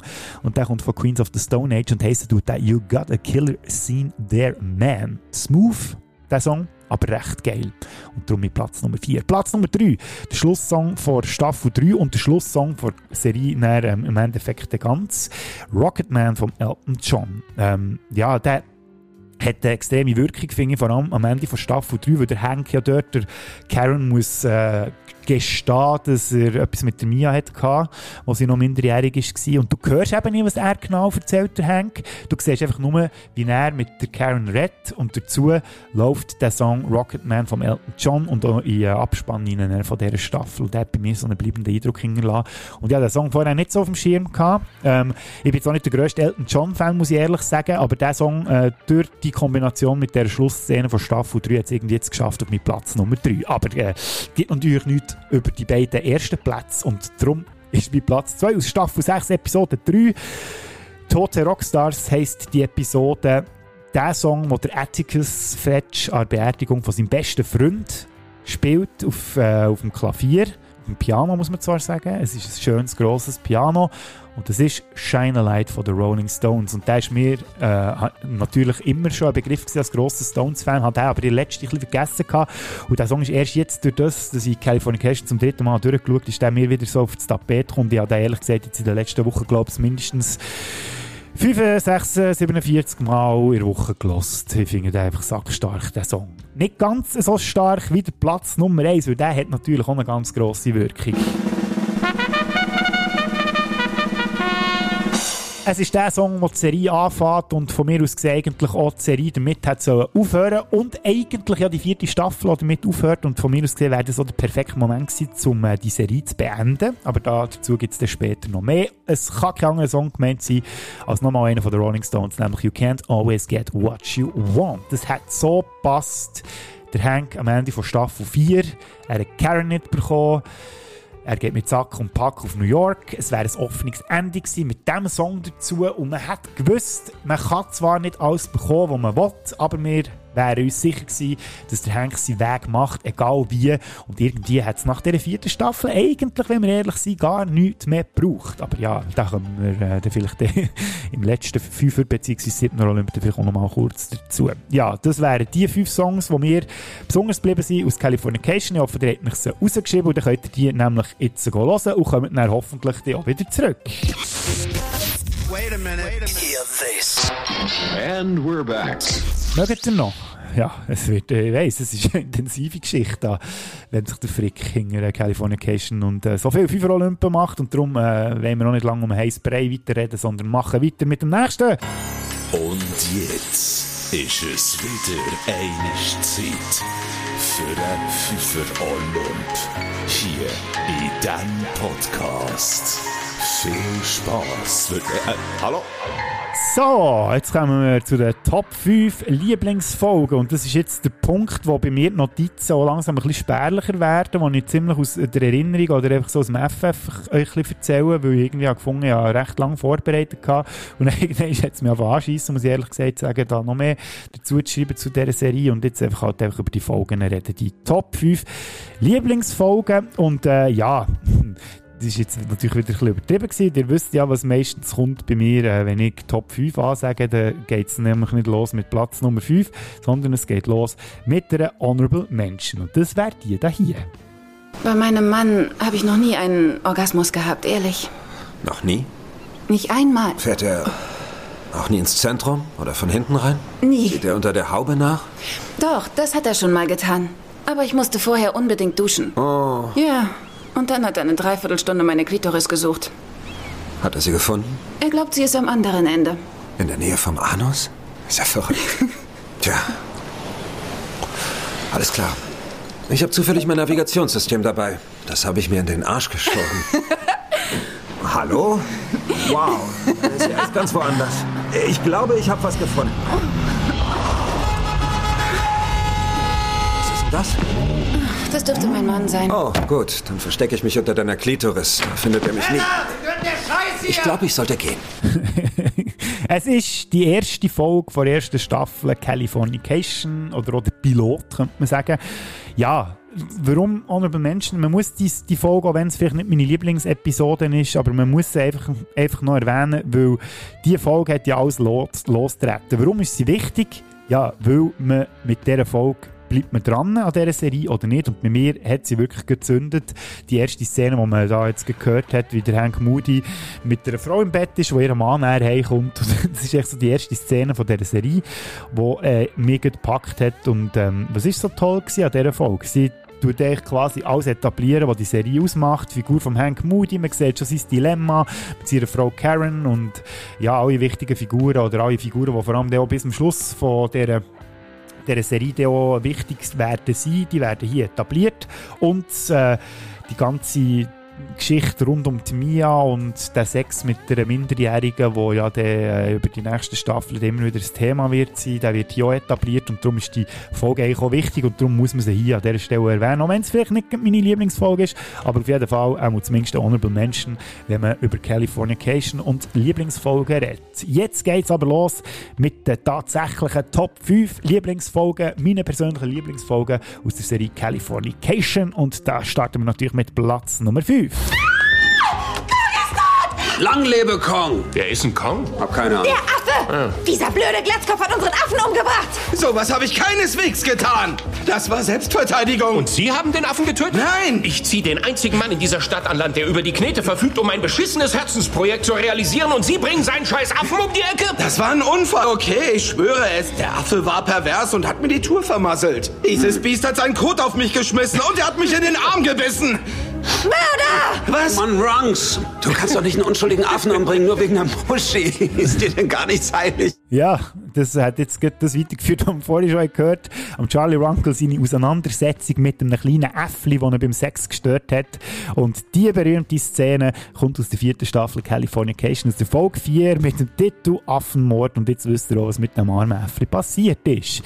Ja, um was geht's? Ja, äh, sie suchen Geld. Der Hank, der Stu, der Filmproduzent und der Runkle für die Verfilmung von Ficken und Schläge und äh, treffen da auf einen reichen auch Filmproduzent und bei dem, zu dem hey, werden sie dann eingeladen. Der Runkle äh, wird dann eben von seinem Äffli gestört und der Filmproduzent, wo sie das Geld für Ficken und Schläge holen ja, da gibt es dann noch eine andere Szene, die noch relativ wichtig ist oder zu einer, äh, sagen wir jetzt mal, ziemlich schwarzhumorigen Szene führt.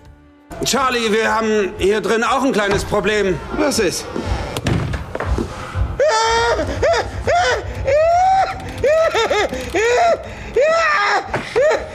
Hey, hey, hey, was ist denn hier drin los, hä? Runkle, wie hat sich die Nachricht aufgenommen? Irgendwie nicht so gut.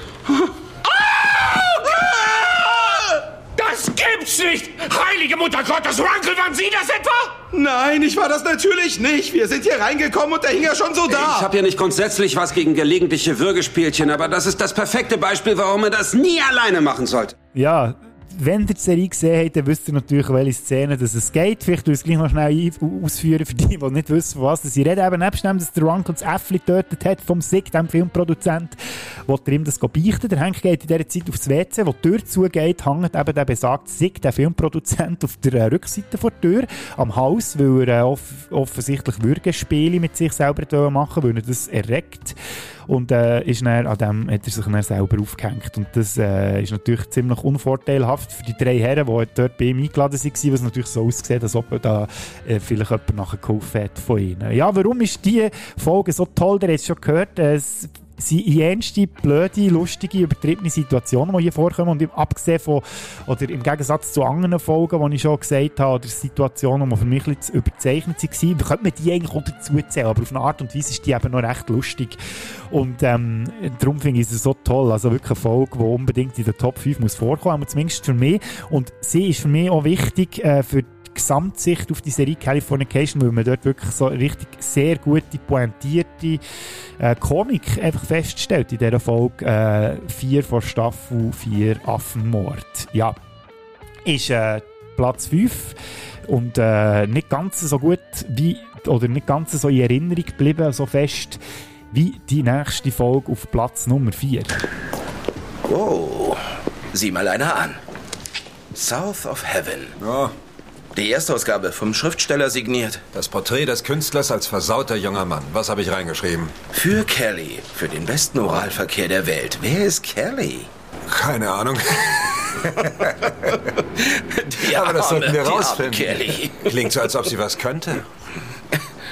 Oh, nicht zu fassen. Die wollen 100 Scheinchen dafür haben. In echtem Geld oder kanadischen Scheiße. Pesos? In echten, hundertprozentig amerikanischen John Wayne Dollar. Scheiße. Es gibt Leute, die so viel Geld für mein frühes biergeschwängertes Geschwafel bezahlen. Ich bin im Wert gestiegen. Die Mäuse gehen mir genau da vorbei, wo der liebe Gott mich am schönsten findet. Es geht um die Folge Männerabend aus der dritten Staffel. Könnte man fast sagen, die Ruhe vor dem Sturm. Nein, ist natürlich nicht. Es ist der Sturm vor dem Sturm. Der Charlie und äh, der Hank haben wieder mal Puff mit ihren Frauen. Und darum äh, entscheiden sie sich dafür, dass sie zusammen einen Männerabend haben. Und dort passieren ganz viele lustige Situationen, wie eben der Besuch im Buchladen, den ihr jetzt gehört habt, wo sie über ein altes Werk vom Hank stogeln, sich noch über äh, das Buch lustig machen, über einen anderen, über Julien heisst der, glaube ich, ein anderer Autor, so ein esoterisch ähm, was sie auch immer hochnehmen und wo auch in der Serie die mal vorkommt. Und äh, ja, sie haben dort so ganz viele lustige Situationen, werden dann am Schluss noch fast erschossen und verwachen dann am nächsten Tag irgendwo am Strand im äh, Porsche vom Hank völlig äh, verkatert und so. Und ich finde, das ist so eine, eine schöne Folge, die so eine Männerfreundschaft zeigt. Irgendwie finde ich das, ich, ich bin ja eh Fan von Männerfreundschaften. Also, nicht das dass äh, man nicht gute Freundschaften mit Frauen kann haben ganz und gar nicht. Es geht echt darum, ich habe ja auch ganz viele alte Freunde aus meinen Jugendjahren und so stelle ich mir ehrlich gesagt auch irgendwie einen gelungenen Abend vor mit meinen Kollegen, wenn wir mal wieder irgendwie über die Stränge schlagen und irgendwie einen coolen Abend zusammen haben und ich finde, das repräsentiert die Folge Männerabend aus der äh, dritten Staffel auch sehr gut. Darum mein Platz Nummer 4 noch nicht ganz so ähm, in Erinnerung geblieben oder nicht ganz so stark in Erinnerung geblieben wie mein Platz Nummer 3. Wir leben noch hier, Motherfucker. Vorsicht, Charlie. Könnte sein, dass du dich in einer ganzen Menge Rockstar-DNA rumsuhlst. Ist mir egal, Hank. Selbst wenn ich mir irgendwelche ulkigen Krankheiten hole. Und wir fahren mit dem Zug zurück nach Los Angeles. Nein, tun wir nicht. Dass du auch nicht einmal nachgeben kannst. Ja, und die Folge ist jetzt nicht äh, auf meinem Platz Nummer 3, weil sie der Titel trägt vom äh, schlechtesten Roger Moore James Bond Film. ist aus der sechsten Staffel und heisst Im Angesicht des Todes. Und da geht es um eine Flugzeugreise von Lon äh, Los Angeles auf New York, äh, wo der Hank Moody zusammen mit seinem Agent Charlie Runkle, mit dem Atticus Fetch, mit dem seinem Bodyguard Krull, der äh, Frau von seinem verstorbenen Musikerkollegen und wer ist noch dabei? Ab Faith natürlich. Sie fliegen alle zusammen auf New York und während diesem Flug gibt es Turbulenz unterwegs und das führt auch zu ganz vielen lustigen Situationen. Unter anderem mit Charlie als Techtel-Mechtel, mit der Witwe vom äh, besten Freund vom äh, Atticus Fetch uh, ja, äh, das ist ja wieder so ganz viele situationskomische Sachen, die dort in dieser Folge irgendwie reinkommen. Und ich muss sagen, jetzt beim dritten Mal schauen, ich weiß nicht, ob sie beim letzten Mal in meinen Top 3 gelandet wären oder in den Top 5 vielleicht sogar nicht. Aber ich habe mir dort einen abgelacht, als ich die Folge jetzt wieder mal gesehen im dritten, dritten Mal in California, Californication durchgesucht Ich kann es immer noch nicht sagen, aber bis zum Schluss schaffe ich es dann. Und darum mein Platz Nummer 3, viel mehr sage ich gar nicht dazu, aber eben jetzt geht es vor Komik, wo man vielleicht, wo man in den, diesen drei Plätzen, die ich jetzt schon durch hatte, ein bisschen vorgehoben hat, kommt jetzt eine Folge, die vielleicht eher so ein bisschen zum Nachdenken animiert. Und das ist äh, mein Platz Nummer zwei. Ich sag das nur einmal, also hör mir zu. Egal, was du getan hast, du darfst jetzt nicht aufgeben. Du darfst jetzt nicht aufgeben. Warum? Na, wenn sie dich liebt, dann verzeiht sie dir. Glaubst du das wirklich? Das muss ich. Alles andere ergibt keinen Sinn. Es gibt kein Leben ohne Liebe. Jedenfalls kein lebenswertes. Der, die zweitletzte Folge aus der zweiten Staffel Californication heissen tut die ein letzter Freundschaftsdienst und es geht, wie ihr schon gehört habt, um äh, Lou Ashby beziehungsweise um das Ende von Lou Ashby und äh, dort die Situation, die ich schon angetönt habe vorher, Lou Ashby ist mit einer Frau im Zimmer, der Hank kommt auf und sagt ihm, hey Lou, deine grosse Liebe wartet Hunger gegangen Hallo sagen und der Lou hat den in Hose, weil er weiss, dass er dieser Frau alles angetan hat und will ihr nicht gegenübertreten. Und der Hank motiviert ihn dazu kann leider äh, nicht verhindern, beziehungsweise ermutigt ihn ja noch fast dazu, dass er dann noch die letzte oder äh, eine von diesen Lines nimmt und auf dem Bett liegen und durch das eine Überdosis hat und stirbt. Also ich finde das eine sehr tragische, tragische Folge eigentlich, aber irgendwie auch eine sehr schöne Folge, äh, weil ja, die drückt so ein bisschen auf das Tränendrüschen vielleicht. Obwohl man am Schluss nicht genau weiss, ist der Lou jetzt tot oder nicht. Und man irgendwie gleich noch die Hoffnung hat, dass er überlebt. Aber eigentlich sagt es schon, ähm, das Lied, das ihr im Hintergrund habt gehört, Behind Blue Eyes, hier, Version von Sheryl Crow, kann man eigentlich auch auf eine Top-Liste nehmen mit den coolsten Songs aus Californication. Hat es jetzt bei mir nicht geschafft. Aber item hört man eigentlich schon so ein bisschen raus, dass das auch mit dem Lou Ashby kein gutes Ende genommen hat. Eine sehr berührende Folge von mir aus gesehen und äh, darum mein wohlverdient Platz Nummer 2. Und äh, ja, eine, die noch ein bisschen mehr in Erinnerung bleibt oder die nicht einfach jedes Mal, das weiss ich jetzt, weil die mir jedes Mal gefallen hat, jetzt auch beim ersten, beim zweiten und beim dritten Mal Californication schauen, eine Folge, die toppt einfach nichts und das ist der Platz Nummer 1. sagen, es gibt okay. was Neues, was ganz äh, Sehr schön, aber kann das nicht warten, denn ich wollte gerade duschen. Ja, mach ruhig, ich gehe schon mal ins Boudoir, bist du. Nein, nein, geh da nicht rein. Oh mein Gott, ist da etwa eine scheiß Frau drin? Wieso vertraust du mir nicht? Vielleicht habe ich ja einfach gerade mal einen Bob in die Bahn geschickt. Ich habe gerade meinen Morgenschiss absolviert. Da drin stinkt's wie Sau. Zauberhaft. Ja, das war's. Ich habe selten so perfekt abgeführt. Ganz sauber. Ich musste mich kaum abputzen. Es geht um die achte Folge der dritten Staffel mit dem Titel Das Apartment. Und dort kommt wirklich die ganze Comedy-Genialität von Californication so richtig schön zum Ausdruck. Es geht darum, dass der Hank ja die drei Liebschaften hat. Einerseits mit, der, äh, mit seiner Studentin, die liegt irgendwie schon nackt irgendwo bei ihm im Zimmer, dann mit seiner Assistentin, die jetzt hier gehört habt, oder Hank am Morgen überrascht. Dazu kommt dann später noch seine dritte Liebschaft, wo er läutet, äh, die Frau vom Dekan der Universität, die ihn auch überraschen und ihm, ihm sagt, dass sie ihrem Mann ähm, oder vor ihrem Mann zugegeben hat, dass sie etwas hat mit dem Hank Moody und sich auch noch trennt. Und der besagt Mann, der Dekan, der landet dann auch noch bei ihm im Apartment. Und das führt zu ganz vielen lustigen Situationen. Übrigens auch die äh, Szene, die ihr vorhin noch gehört habt, bei meinen Top 5 Lieblingscharakteren mit dem Rick Springfield, die findet auch in dieser Folge statt. Also die haben im Zimmer vom Hank die noch einen Dreier. Der, äh, Charlie Runkle, der Rick Springfield und eine von der Kolleginnen von äh, Studentin Jackie vom Hank.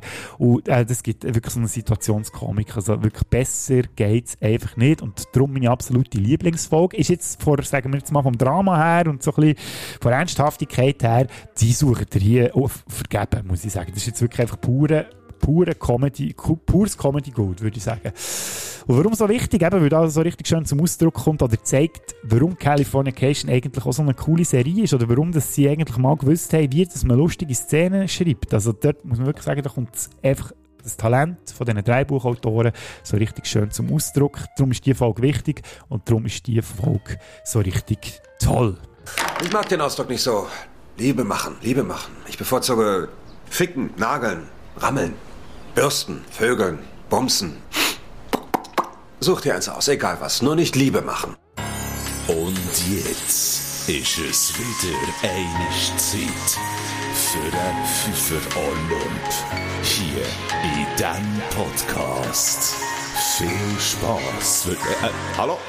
So, mittlerweile wären wir nach den Lieblingscharakteren, Hasscharakteren, Lieblingssongs, äh, Lieblingsfolgen, was habe ich noch vergessen, ist eigentlich scheißegal. Es sind eh viel zu viele Fünfer Olympen, die wir jetzt schon hatten. Und jetzt kommt der letzte Fünfer Olymp, last but not least, die Reihenfolge von der Staffel 1 bis 7 Californication. Also eben eigentlich wäre sie ist ein 7er Olymp. Aber äh, das lassen wir jetzt mal außen vor. Ich habe kein 7er Olymp-Signet darum habe ich das 5er Olymp genommen. Bäh, ich müsste jetzt halt echt damit leben. Reihenfolge von Staffel 1 bis 7, 8 Jahre Seriengeschichte, 84 Folgen, 39 Stunden. Ich würde sagen, lassen wir los! I ripped my heart out and I threw it at her feet, and what did she give me in return? Say it was. It good talking to you. What now? There are no jobs. Books, movies, theater. You have taken it on all of it. Well, what about television? I can on that. Can you work with actors without them? I will totally do it for this part. Yeah. Can you take a note without getting defensive? I had them uh, rewrite the scene. The one we're about to shoot? You're not a comedy writer. But I'm witty. Play nice with others? Call him Mackin on Amy Taylor Walsh. You were macking on her when you were inside of me? You are a toddler with a toxic personality. That happened. The bottom has just dropped out. I'm trying to grow the up. I'm on a quest to reclaim the best parts of myself before it's too late. Oh my God. This is not going as I'd hoped. Let's make some television. Platz 7 ist das. Ja, es gibt keine Honorable Menschen, aber Honorable Menschen macht auch keinen Sinn, wenn man nur sieben Staffeln hat, für eine Reihenfolge reinzuknallen, natürlich. Es ist auf Platz 7 und somit auf dem letzten Platz Staffel 7 von Californication. Ich habe es schon gesagt, eingangs, um was es geht. Eigentlich wären der Hank und Karen fast wieder zusammen. Dann kommt aus, dass der Hank einen Sohn hat, der Livon, Livon aus einer früheren Liaison mit der Dentalassistentin Julia. Und darum gibt es da wieder eine Trennung zwischen Hank und Karen und ganz viele witzige Situationen. Unter anderem eben auch, weil der Hank ja muss äh, das Drehbuch schreiben für die Fernsehserie Santa Monica Cup, die jetzt gemacht wird. Ja. Welchen Effekt hat die Serie gehabt beim Wiederschauen? Ich weiss, die, die, äh, nicht die Serie, die Staffel. Ähm, ich weiss, die Staffel, glaube ich, bei ganz vielen Fans von Californication immer als letztes kommt. Bei mir wäre sie fast, fast, fast, fast nicht auf dem letzten Platz gelandet. Und der Grund ist, ich habe mich darauf eingestellt, äh, beim ersten Mal durchschauen Californication, oder nicht durchschauen, sondern mal die Serie noch regulär geschaut habe, muss ich sagen, ist die siebte Staffel bei mir auch abgeschlagen, die schlechteste gewesen. Dann beim zweiten Mal schauen, ist, hat sie schon ein bisschen gewonnen gehabt, weil eben, wie gesagt, beim Durchschauen ähm, kann man schneller darüber hinweg schauen, wenn man mal eine schlechte Folge bekommen hat. Weil äh, man ja dann schon wieder die nächste nachgeholt bekommt. Und jetzt mit dem Gesichtspunkt und auch zu wissen, dass die, siebte Staffel jetzt nicht so stark ist und so bin ich jetzt äh, an das dritte her vor der Serie gehockt und habe ehrlich gesagt über eine lange Zeit habe ich es recht können geniessen. Zum Teil mit ein paar Bier, dann schaut sich diese, äh, die Staffel eigentlich noch recht gut weg, bis zu einem gewissen Punkt, wo man dann eben die Schwächen gleich davon feststellen. Also erstens eben Karen, die extrem nervt, weil, sie, weil man ihre, ähm, ihre Zicken, Zickereien da gar nicht mehr nachvoll, kann nachvollziehen kann. Das Du Bex mit dem, äh, dem Teil, wo er Marcy und der Charlie will dazu bringen dass Marcy für eine Million nochmal mit ihm Sex hat und so. Und äh, dann auch der Livan, der Sohn vom, äh, vom Hank, der irgendwie auch ein bisschen eine Nervensage ist mit der Zeit und so. Ah, es ist so ein bisschen, es wirkt so... Äh, daher kotzt ein bisschen. Also man hat noch schnell so ein bisschen eine Story erfinden, damit man noch eine siebte Staffel irgendwie herbekommt und das Ganze zum Ende kann bringen. Und ja, also von mir aus gesehen, es ist schon so ein bisschen viele Sachen, die einfach so ins Nichts rauslaufen. So, äh, es ist keine runde Sache, dünkt es mir. Es ist echt so, recht, recht lang dreht sich alles um die Serie und um den Livon und dann denke ich mir, oh shit, haben sie am Schluss gemerkt, fuck, nach, Staff, äh, nach, nach Folge 12 ist fertig. Jetzt müssen wir das Ganze noch irgendwie zum Ende bringen und darum wirkt das Ganze erst ein bisschen hergejuffelt, denke es mir auch. Was ich aber muss sagen, beim Schluss, wenn man so eine Serie durchpinscht, bei der letzten Folge, bei Folge 84, nach ganz vielen Stunden, die man mit diesen Figuren verbracht hat, dann die Montage gesehen am Schluss, ja, das hat dann gleich noch so ein bisschen auf mich gewirkt, muss ich sagen. Und ja, habe dann auch gefunden, ja, das ist jetzt halt gleich noch ist jetzt der Abschluss und ja, ist jetzt gleich schön gewesen, die Charaktere äh, irgendwie nochmal mitzuverfolgen bis zum Schluss und zu sehen, ähm, dass, ja, dass alle irgendwie noch so ihren, ihren Abschluss bekommen. Warum ist die Staffel auf dem letzten Platz? Ich habe es schon gesagt, ist von mir aus gesehen die schwächste Staffel ähm, weil sie halt einfach von mir aus gesehen nicht viel zu erzählen hat, beziehungsweise äh, ja, man hätte da so viel mehr können daraus machen können. der ganze Plot mit dem, mit dem Sohn, der da noch vorkommt und so, wirkt für mich recht konstruiert und darum ja, längt es für mich einfach nur für den letzten Platz, weil halt die anderen Staffeln gleich noch ein bisschen mehr rausstechen mit ihren Qualitäten. Übrigens hat die Staffel auf Rotten Tomatoes äh, Bewertung bekommen von 44 Prozent ich habe jetzt nicht explizit eine Bewertung für die Staffel, sondern ich sage einfach, das ist mein Platz Nummer 7. Dann kommen wir zum Platz Nummer 6. That's the thing about Secrets, Hank. Falsch. After three years in New York, keeping it simple, keeping trouble free. I just want to know what you see us becoming. Are we going to take this thing to the next level or what? Hank Moody is going back. I've missed your black ass. But this old dog. Whip one while they're away. Come on. You're hitting on a married woman. I know. He's gonna need some new oh. tricks. Gross. Hey, Batesy. Hey, God damn it, it's great to see you. Loving that mangina. A young, good-looking guy swoops in, starts sniffing around your one and only, and you question his motives. It's totally understandable. Kid's a loathsome ass. I think he's gonna break her heart. Maybe you should break his legs first. Hank Moody, and I'll be hitting on my girl. He does seem like a jealous type. The game has changed, but the player is still the same. Californication. New episode Sundays at 10.30, beginning January 8th. Ja, Staffel 5, ich habe es schon ein paar Mal erwähnt. Das ist die Staffel, wo der Hank zurückkommt aus New York auf L.A. geht und dort eben muss ein Dreibuch schreiben für einen Film Santa Monica Cop mit dem Rapper Samurai Apocalypse. Und äh, nebenbei eben seine Tochter Arschlochfreund hat. Und ja, es ist so ein bisschen, hm, der hat schon ein bisschen rausgehört, es ist jetzt wirklich meine Lieblingsstaffel, weil äh, ja, die ganze, vielleicht, vielleicht ist auch das ganze überzeichnete Hip-Hop-Zeug entspricht sagt mir einfach auch nicht so wahnsinnig zu. Kommt dazu, dass der Hank Moody mit dieser Liebschaft, die Anführungszeichen, die er hat, mit dieser Kelly, also dem Gespusi, ich weiss, so sollte man vielleicht nicht sagen, aber ich sage es jetzt gleich so, vom Samurai, noch ein Verhältnis hat die zwei irgendwie überhaupt keine Chemie und sonst ist die Staffel so ein bisschen, na, wie gesagt, wenn man sie durchschaut, geht es einigermaßen wenn man da Woche für Woche auf die neue Folge wartet, wird einem dann bewusst, wie schwach das die einzelnen Folgen eigentlich sind, weil man so gespannt drauf ist, oder eben gar nicht gespannt drauf ist, wie es eigentlich weitergeht. Von mir aus gesehen hat es nach der vierten Staffel eigentlich die fünfte gar nicht gebraucht, weil das ist ein schönes offenes Ende. Man weiss nicht, wo der Weg von Hank Moody herführt. Und hier kommt er dann wieder zurück auf L.A. Äh, und dann schließt sie ab auf eine dramatische Note, dass er vergi vergiftet wird. Natürlich hat es dann ein seinen Showwert und man sich fragt, ja, wie geht es dann weiter?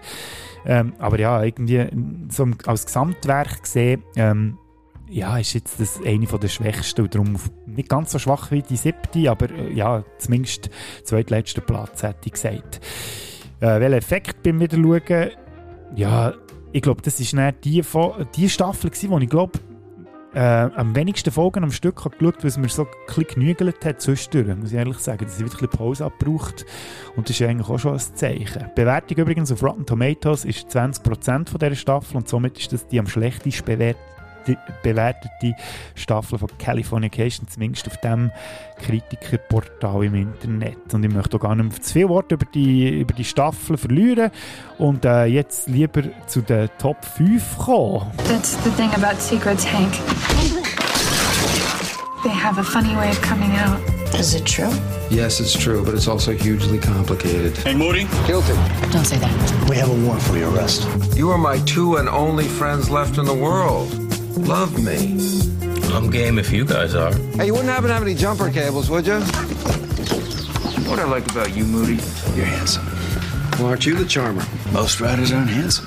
They're usually pale, sun-starved, man-titted little weaklings like your friend here. Mm-hmm. Thank you. Thank you very much. Do you think we still have a chance? It's never going to be the same here. I know. I just hope that maybe one day I can sit down across from you, and look you in the eye, and talk to you and explain to you what happened. Till then, I'd settle for seeing our daughter, who I miss dearly. Hug? Too soon. It doesn't have to be this hard, back Becca. Shouldn't it be hard? I mean, isn't that pretty much what happens after the final straw? You still love me? Always. That's the problem. You mind if I smoke? Sure do. Hey, Is there something I should know here? such as? Is he retarded? Platz 5 ist Staffel 4 von Californication, wo der grosse äh, Prozess rund um die ganze Geschichte, dass der Hank Moody eine Minderjährige ähm, bumset hat, äh, aufgegriffen wird. Ja, ja, so schon gesagt, die vierte Staffel hat es von mir aus gesehen schon auf abgegeben mit dieser Serie. Ich muss aber sagen, die vierte Staffel hat die ganze Serie eigentlich zu einem recht guten Ende gebracht. Habe ich jetzt schon ein paar Mal erwähnt. Und sonst, ja, eben, wie gesagt, eine, eine von meinen Lieblingsfolgen hat es in dieser Staffel gegeben, die mit dem Aff, wo stirbt. Und sonst ist ja eigentlich der Plot relativ schnell erklärt. Das habe ich ja schon vorhin gezeigt. Ich glaube, es war auch die kürzeste Zusammenfassung von der Staffel im Ganzen. Also eben der Prozess, dann der Film Ficken und Schläge oder das Buch, das soll verfilmt werden plus dann, äh, am Schluss der Freispruch bzw. die Bewährung, die der Hank Moody bekommt. Und ja, viel mehr gibt es dazu eigentlich gar nicht zu sagen. Ist jetzt nicht die stärkste.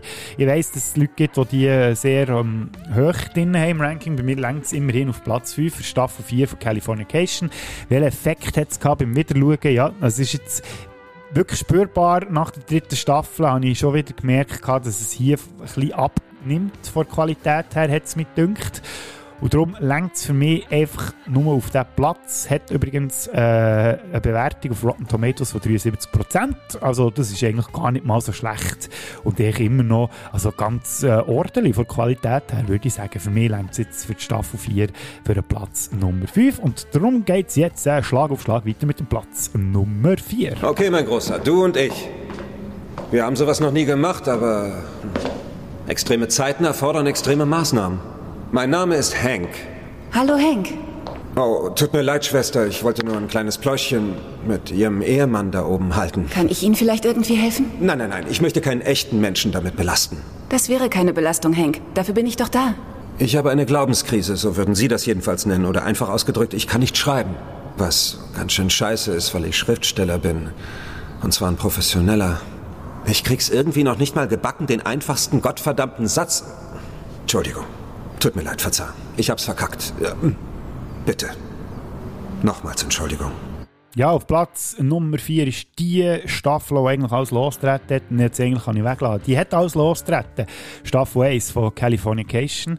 Ähm, ja, beim Wiederschauen, ich muss sagen, die erste Folge die hat mich ja dann zumal wirklich gepackt und äh, dazu gebracht, dran zu bleiben bei dieser Serie. Jetzt beim Wiederschauen äh, sind dann schon so gewisse, ja, ist jetzt das dritte Mal, als ich geschaut habe, das merkt man, da, ja, ich, ich finde, äh, da ist jetzt der Spaßfaktor nicht ganz so groß gewesen, weil es zum Teil gleich so ein bisschen Länge hat und das Hin und Her. Karen Hank äh, und die geplante Hochzeit mit dem Bill und so, irgendwie ist mir der, der Strang der irgendwann so ein bisschen verleidet und ein bisschen langweilig gewesen. Äh, ja, die ganze Mia-Geschichte, habe ich ja schon gesagt, sie geht mir zwischendurch recht auf den Sack. Und ja, ich finde jetzt, es, es ist eine gute, gute Startstaffel, aber mir denkt so ein bisschen, es ist noch so ein kleines Herrenfühlen, denkt es mir so ein bisschen, zu den Stärken, die die Serie hat. Also, wo natürlich auch schon führen kommen, ganz klar, eben wie mit der Eingangsszene wo der Hank mit der äh, verheirateten Frau im Bett ist, oder die von mir schon angesprochene Szene vorher mit, äh, mit dem Dreier vom Hank und dem Charlie, oder auch die Szene, wo er mit der, mit der Frau im äh, Zimmer von Bill und von Karen Sex hat und weil sie zu viel gekifft dann auf ein teures Gemälde kotzt und so. Also es hat schon ganz viele äh, Szenen gegeben und Situationen, die einem bleiben, aber so im Gesamten muss ich sagen, sind die Staffeln, die jetzt noch kommen, die drei auf Platz 3 bis 1, dann gleich noch so ein bisschen erinnerungswürdiger, würde ich sagen. Und darum machen wir doch weiter mit dem Platz Nummer 3. Ich bereite einen neuen Roman vor. Das ist hervorragend. Ja, es geht um einen armseligen Penner, der sich zur Tode säuft. Ich bin gerade in der Recherchephase. Kiffst du gern? Ist der Papst katholisch? Hank Moody. Eine verrückte Nebensache namens Liebe, Hank. Die schustern daraus ein Broadway-Musical. Ah, eine grauenhafte Idee. Du musst dich in den Entzug begeben. Das Wichtigste ist, dass ich schwarz bleibe und sterbe. Kleiner Wichser. Dreieinhalb Badezimmer, Hank. Aber alle weit weg. Und wenn wir überhaupt noch mal eine Chance kriegen, dann musst du dich echt zusammenreißen. Ich bin damals in einer liebevollen, monogamen Beziehung gewesen. Das ist jetzt nicht mehr so. Was scheiße ist, mir aber gewisse Freiheiten gibt. Boom. Kleiner Wichser. Kleiner Wichser. Kleiner Wichser. Kleiner Wichser. Es ist Staffel 6. Übrigens, die Staffel vorher auf dem vierten Platz. Staffel 1 hat eine Bewertung von Rotten Tomatoes von 74% und ist somit die zweitbeliebteste Staffel von Californication, einmal laut dieser Bewertung. Hier wären wir bei Staffel 6 und da muss ich sagen, das ist die Staffel, die jetzt bei dem dritten wieder schauen, am meisten gewonnen hat. Ähm, vielleicht auch ein bisschen durch das, dass ich nicht mehr ganz, ja, wie soll ich sagen, vorher ist ja eben genau das, was ich schon angesprochen habe, wenn man Woche für Woche auf eine neue Folge wartet, dann wirkt es vielleicht ein bisschen weniger gut, aber jetzt so beim Durchschauen hat es doch zu ganz vielen lustigen Momenten geführt mit dem, äh, mit dem Rockstar-Thema, wo hier, äh, wo hier zelebriert wird, sagen wir es mal so. Ähm, ganz viele coole Songs in dieser Staffel drin. Die ganze Story zwischen Hank und Faith finde ich cool. Äh, ja, und das ist, ich finde das echt eine sympathische Staffel mit ganz vielen lustigen Momenten, wo man sehr gut so ein bisschen, ja, es ist natürlich auch überzeichnet, muss man sagen, aber irgendwie noch so auf eine, auf eine sympathische Art und Weise. Das Einzige, was ich schon eingangs erwähnt habe, die ganze Story rund um Charlie, der ähm, sich als Schwule ausgibt, damit er da den äh, einen Schauspieler kann vertreten der selber homosexuell ist und so eine Ikone von schwulen Szenen, ja, das ist etwas, wo nicht so gut alt ist worden, wenn man das unter den aktuellen Gesichtspunkten anschaut. Ja, und so ein bisschen die Klischees, halt wirklich so 0815 Sachen, wie man, wie man halt so in den 2000er noch ähm, die homosexuelle Szene irgendwie dargestellt hat, hat mit denen sich völlig so ein bisschen in denen verliert und darum ähm, von mir aus gesehen, das ist der schwächste Teil von dieser Staffel, aber sonst muss ich sagen, wenn man das mal außen vor lässt und das Ganze im Zeitgeist betrachtet und so gleich eine Staffel, wo man, wo man kann geniessen und auch Freude haben dran und darum auch verdient Platz Nummer 3 hat aber auf Rotten Tomatoes die zweitschlechteste Bewertung bekommen, lustigerweise, von allen Staffeln Californication, nämlich nur 33 Prozent. Also im unteren Drittel von der, von der Bewertung. Ähm, und wir sind jetzt definitiv langsam schon im obersten Drittel angekommen. Und darum geht es wieder mit Platz Nummer 2. Please speak now or forever hold your peace. Wait! Hank! You sure? Quick, before I change my mind! Karen, wait! Come back! For Hank Moody, happily ever after is only the beginning. Are you ready? We gotta get going. Got a godlike erection. Seems a shame to waste it. Game on. With his family back together, We're doing what couples do, Hank. We're making responsible, grown up decisions. It's nice to hear you refer to us as a couple again. Hank's ready for change. So why the vasectomy? I hate the rubbers. Yeah, me too. Can't feel a damn thing. Ow. He's facing new challenges. That's him. Mr. Moody. Call me he who will kill you if you touch his daughter. Mia, load my shotgun. I know you're pissed at me, but I just want you to know that I'm not going to quit trying. and old temptations. We Sure did.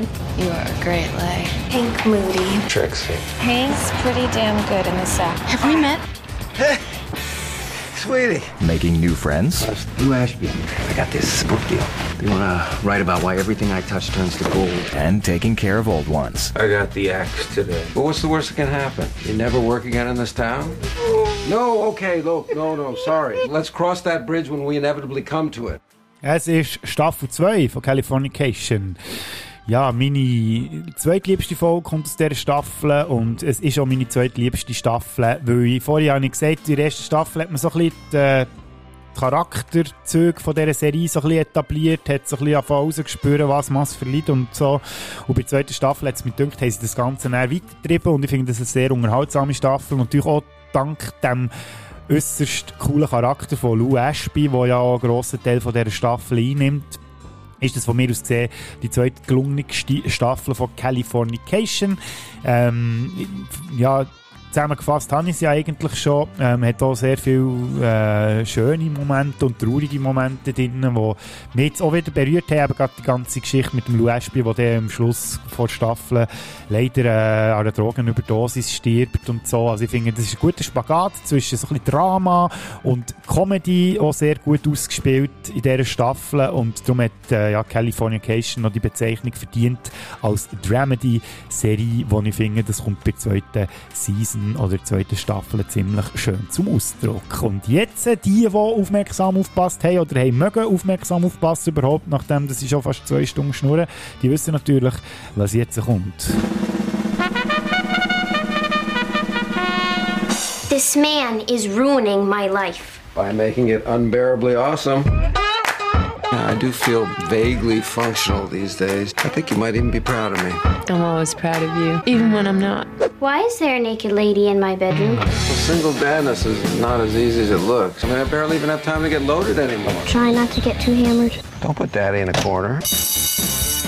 How are things at work, Teach? Well, it's pretty cush gig. And we're keeping our hands off the young nubiles, aren't we? Hey, I may be easy, but I am not sleazy. Teaching's not so hard. Anyone? Bueller? Bueller? Bueller? Hey! Look who's here. Not even a hello. What? Are you just gonna leave me behind?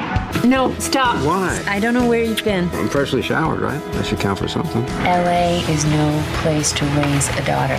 What is going on with you? When did you become such a little snot? That is not funny, Becca. It's funny to me. To our beautiful family, our black president, and my magnificent dog. Es ist Staffel 3 natürlich von Californication, von mir aus gesehen die absolut stärkste Staffel der ganzen Serie.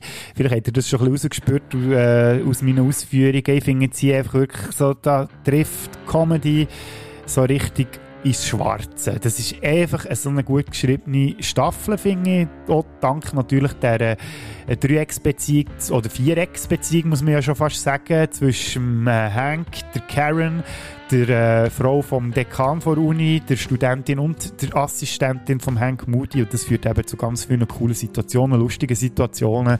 Und ja, für mich ist das die rundeste und äh, auch coolste Staffel mit einem erstaunlichen Ende, muss man eher sagen, für das die ganze Staffel echt ziemlich äh, leichtfüßig und humorvoll ist, nimmt das Ganze eine sehr dramatische Wendung, äh, auch eine von den ganz starken Folgen. Sie wirkt halt ein bisschen aus dem Kontext gerissen, muss man jetzt ehrlich sagen, oder? Weil da ja dann rauskommt, eben, dass der Hank mit der Mia äh, etwas gehabt, wo sie noch minderjährig war, beziehungsweise das kommt, dass Karen von dem erfährt und äh, das dann am Schluss zu dieser ziemlich äh, dramatischen, sage jetzt mal, Situation führt mit dem Rocketman, der im Hintergrund gespielt wird, dem Song und Karen, der auf die Straße rausrennt, der Hank, der von der Polizei mitgenommen wird und so. Und das ist wirklich so, boah, wenn ich das, das erste Mal gesehen das war nirgends, wo es nicht mehr weitergegangen Also bin ich gerade am Punkt, gewesen, wo ich musste warten bis die nächste Staffel kommt. Und da bin ich wirklich so dort gehockt, shit, was passiert? War jetzt wirklich richtig gespannt. Gewesen.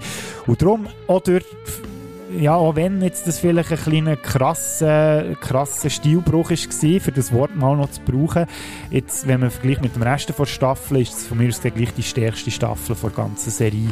Und äh, Rotten Tomatoes, oder die Bewertung von Rotten Tomatoes, sieht das gleich, weil äh, diese Staffel hat auch die höchste Bewertung bekommen von allen, ist nämlich bei 88 Prozent. Ja, und äh, welchen Effekt gehabt beim Wiederschauen? Es war die Staffel, gewesen, wo ich am meisten Folgen am Stück durchbingen ohne Pause. Also ja, die Staffel dummerweise ziemlich schnell schon durch leider.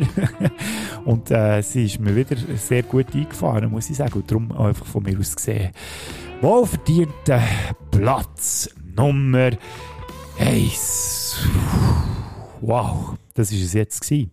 Soll ich mal ganz äh, scheu auf die Zeit schauen? Ja, über zwei Stunden habe ich jetzt geredet. Ich muss sagen, ich habe es zum Teil auch äh, gespürt beim Reden. Ich hoffe, ähm, es war ja nicht äh, zu mühsam für euch. Ich weiss, ich habe mich manchmal ein bisschen verhaspelt. Das ist natürlich so, wenn man allein, allein redet und äh, nicht möchte dumme Pausen ähm, entstehen. Lustigerweise ist jetzt wahrscheinlich entstanden, wenn ich das sage.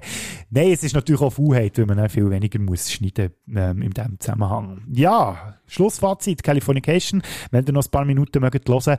Wie gesagt, es ist nicht die beste Serie, ein äh, gut gemeintes Viererhalb bekommt sie von mir über gesamthaft. Wie gesagt, viel Staub angesetzt, also gerade wenn es um Themen Diversität, Offenheit gegenüber verschiedenartigen Lebensweisen und vielleicht auch Eigenarten von den Menschen, und da meine ich Eigenart jetzt nicht negativ kommentiert, sondern ganz neutral betrachtet. Wir alle haben irgendeine Eigenart an uns und ja, dass hier zum Teil so ein bisschen äh, sich über Minderheiten zum Teil lustig gemacht wird und so, das ist natürlich, ja, das muss, da muss man können drüber hinweg schauen, aber eben, wie ich schon eingangs habe gesagt, wenn man das unter einem Gesichtspunkt anschaut, wo die Serie entstanden ist, in welchem Jahr oder über welches Jahr das sie ist war, äh, wenn man das so ein bisschen aussen und sich dem auch bewusst ist, dass das heutzutage wahrscheinlich so nicht mehr funktionieren, ich, wenn man so äh, das kann, äh, kann man die Serie von mir aus gesehen immer noch gut genießen heutzutage. Ja, es hat jetzt gefällt, muss ich sagen ist jetzt ein paar Wochen gegangen, bis ich die wieder durchgeschaut habe. Zwischendurch auch ein bisschen längere Pause gebraucht und ich muss ganz ehrlich sagen, wenn ich jetzt nicht im Sinne hatte, den Podcast hier zu machen, weiss ich ehrlich gesagt nicht,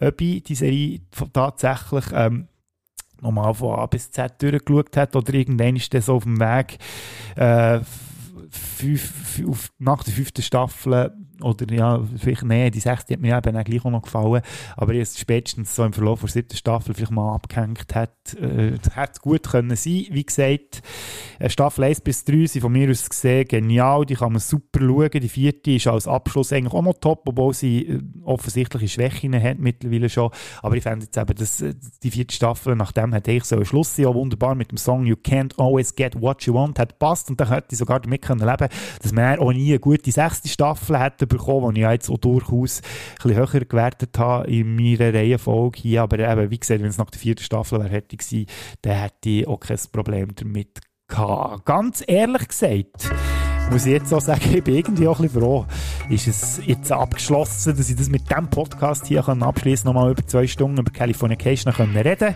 Jetzt äh, kann ich mich wieder anderen Sachen widmen und dir hoffentlich auch. Ähm, das wäre es gewesen, auf jeden Fall mit Californication für die nächsten, sage jetzt mal 12 bis 15 Jahre. Und dann habe ich dann äh, auch das Alter erreicht vom Hank Moody. Und dann wäre vielleicht so ein äh, Wiederschauen von Serie wieder einmal angebracht. Ja, bis dorthin gibt es hoffentlich noch weitere Folgen von Binge Sünder. Ist jetzt mal ein Versuch gewesen. Ich hoffe, es hat euch gefallen. Ich habe noch ganz viele Pläne, zum Beispiel über True Detective zu reden, Boston Legal, Veronica Mars oder Stranger Things, wenn es dann mal fertig ist und die fünfte Staffel draus ist. Oder es könnte auch Gelegenheit sein, endlich mal Sopranos nachzuholen oder Better Call Saul oder irgendwelche Tipps, die vielleicht ihr mir noch mitgeben könntet, Serien, die wir hier mal besprechen können und vielleicht sogar habt ihr Bock mal mit mir über Serien zu reden. Dürft mich sehr gerne melden. Auf was dass ich mich nicht unbedingt möchte einlassen in irgendwelche Marvel-Serien, von denen bin ich jetzt überhaupt nicht Fan, darum äh, kann ich da schon mal sagen, wenn ihr so etwas gerne würdet machen, ja, dann müsst ihr das auch mit jemand anderem durchziehen. Da bin ich jetzt nicht der Richtige dafür. Äh, ich hoffe, es hat euch gepasst. Wie gesagt, wünsche euch weiterhin viel Vergnügen mit äh, ganz hundskommunen Spätsünderfolgen, die ja regelmäßig oder im Moment nicht so regelmäßig rauskommen, aber wir hoffen, dass wir das wieder ein bisschen aufrecht können erhalten mit der Regelmäßigkeit alle, Folge, alle Wochen Erfolg und natürlich die Filmsünder, die ich ja nebenbei auch noch mache gibt es garantiert in näherer Zukunft dann auch wieder etwas. Bis dahin wünsche ich euch eine ganz gute Zeit, dir Motherfuckers! Tschüss zusammen. Hank is going to hell.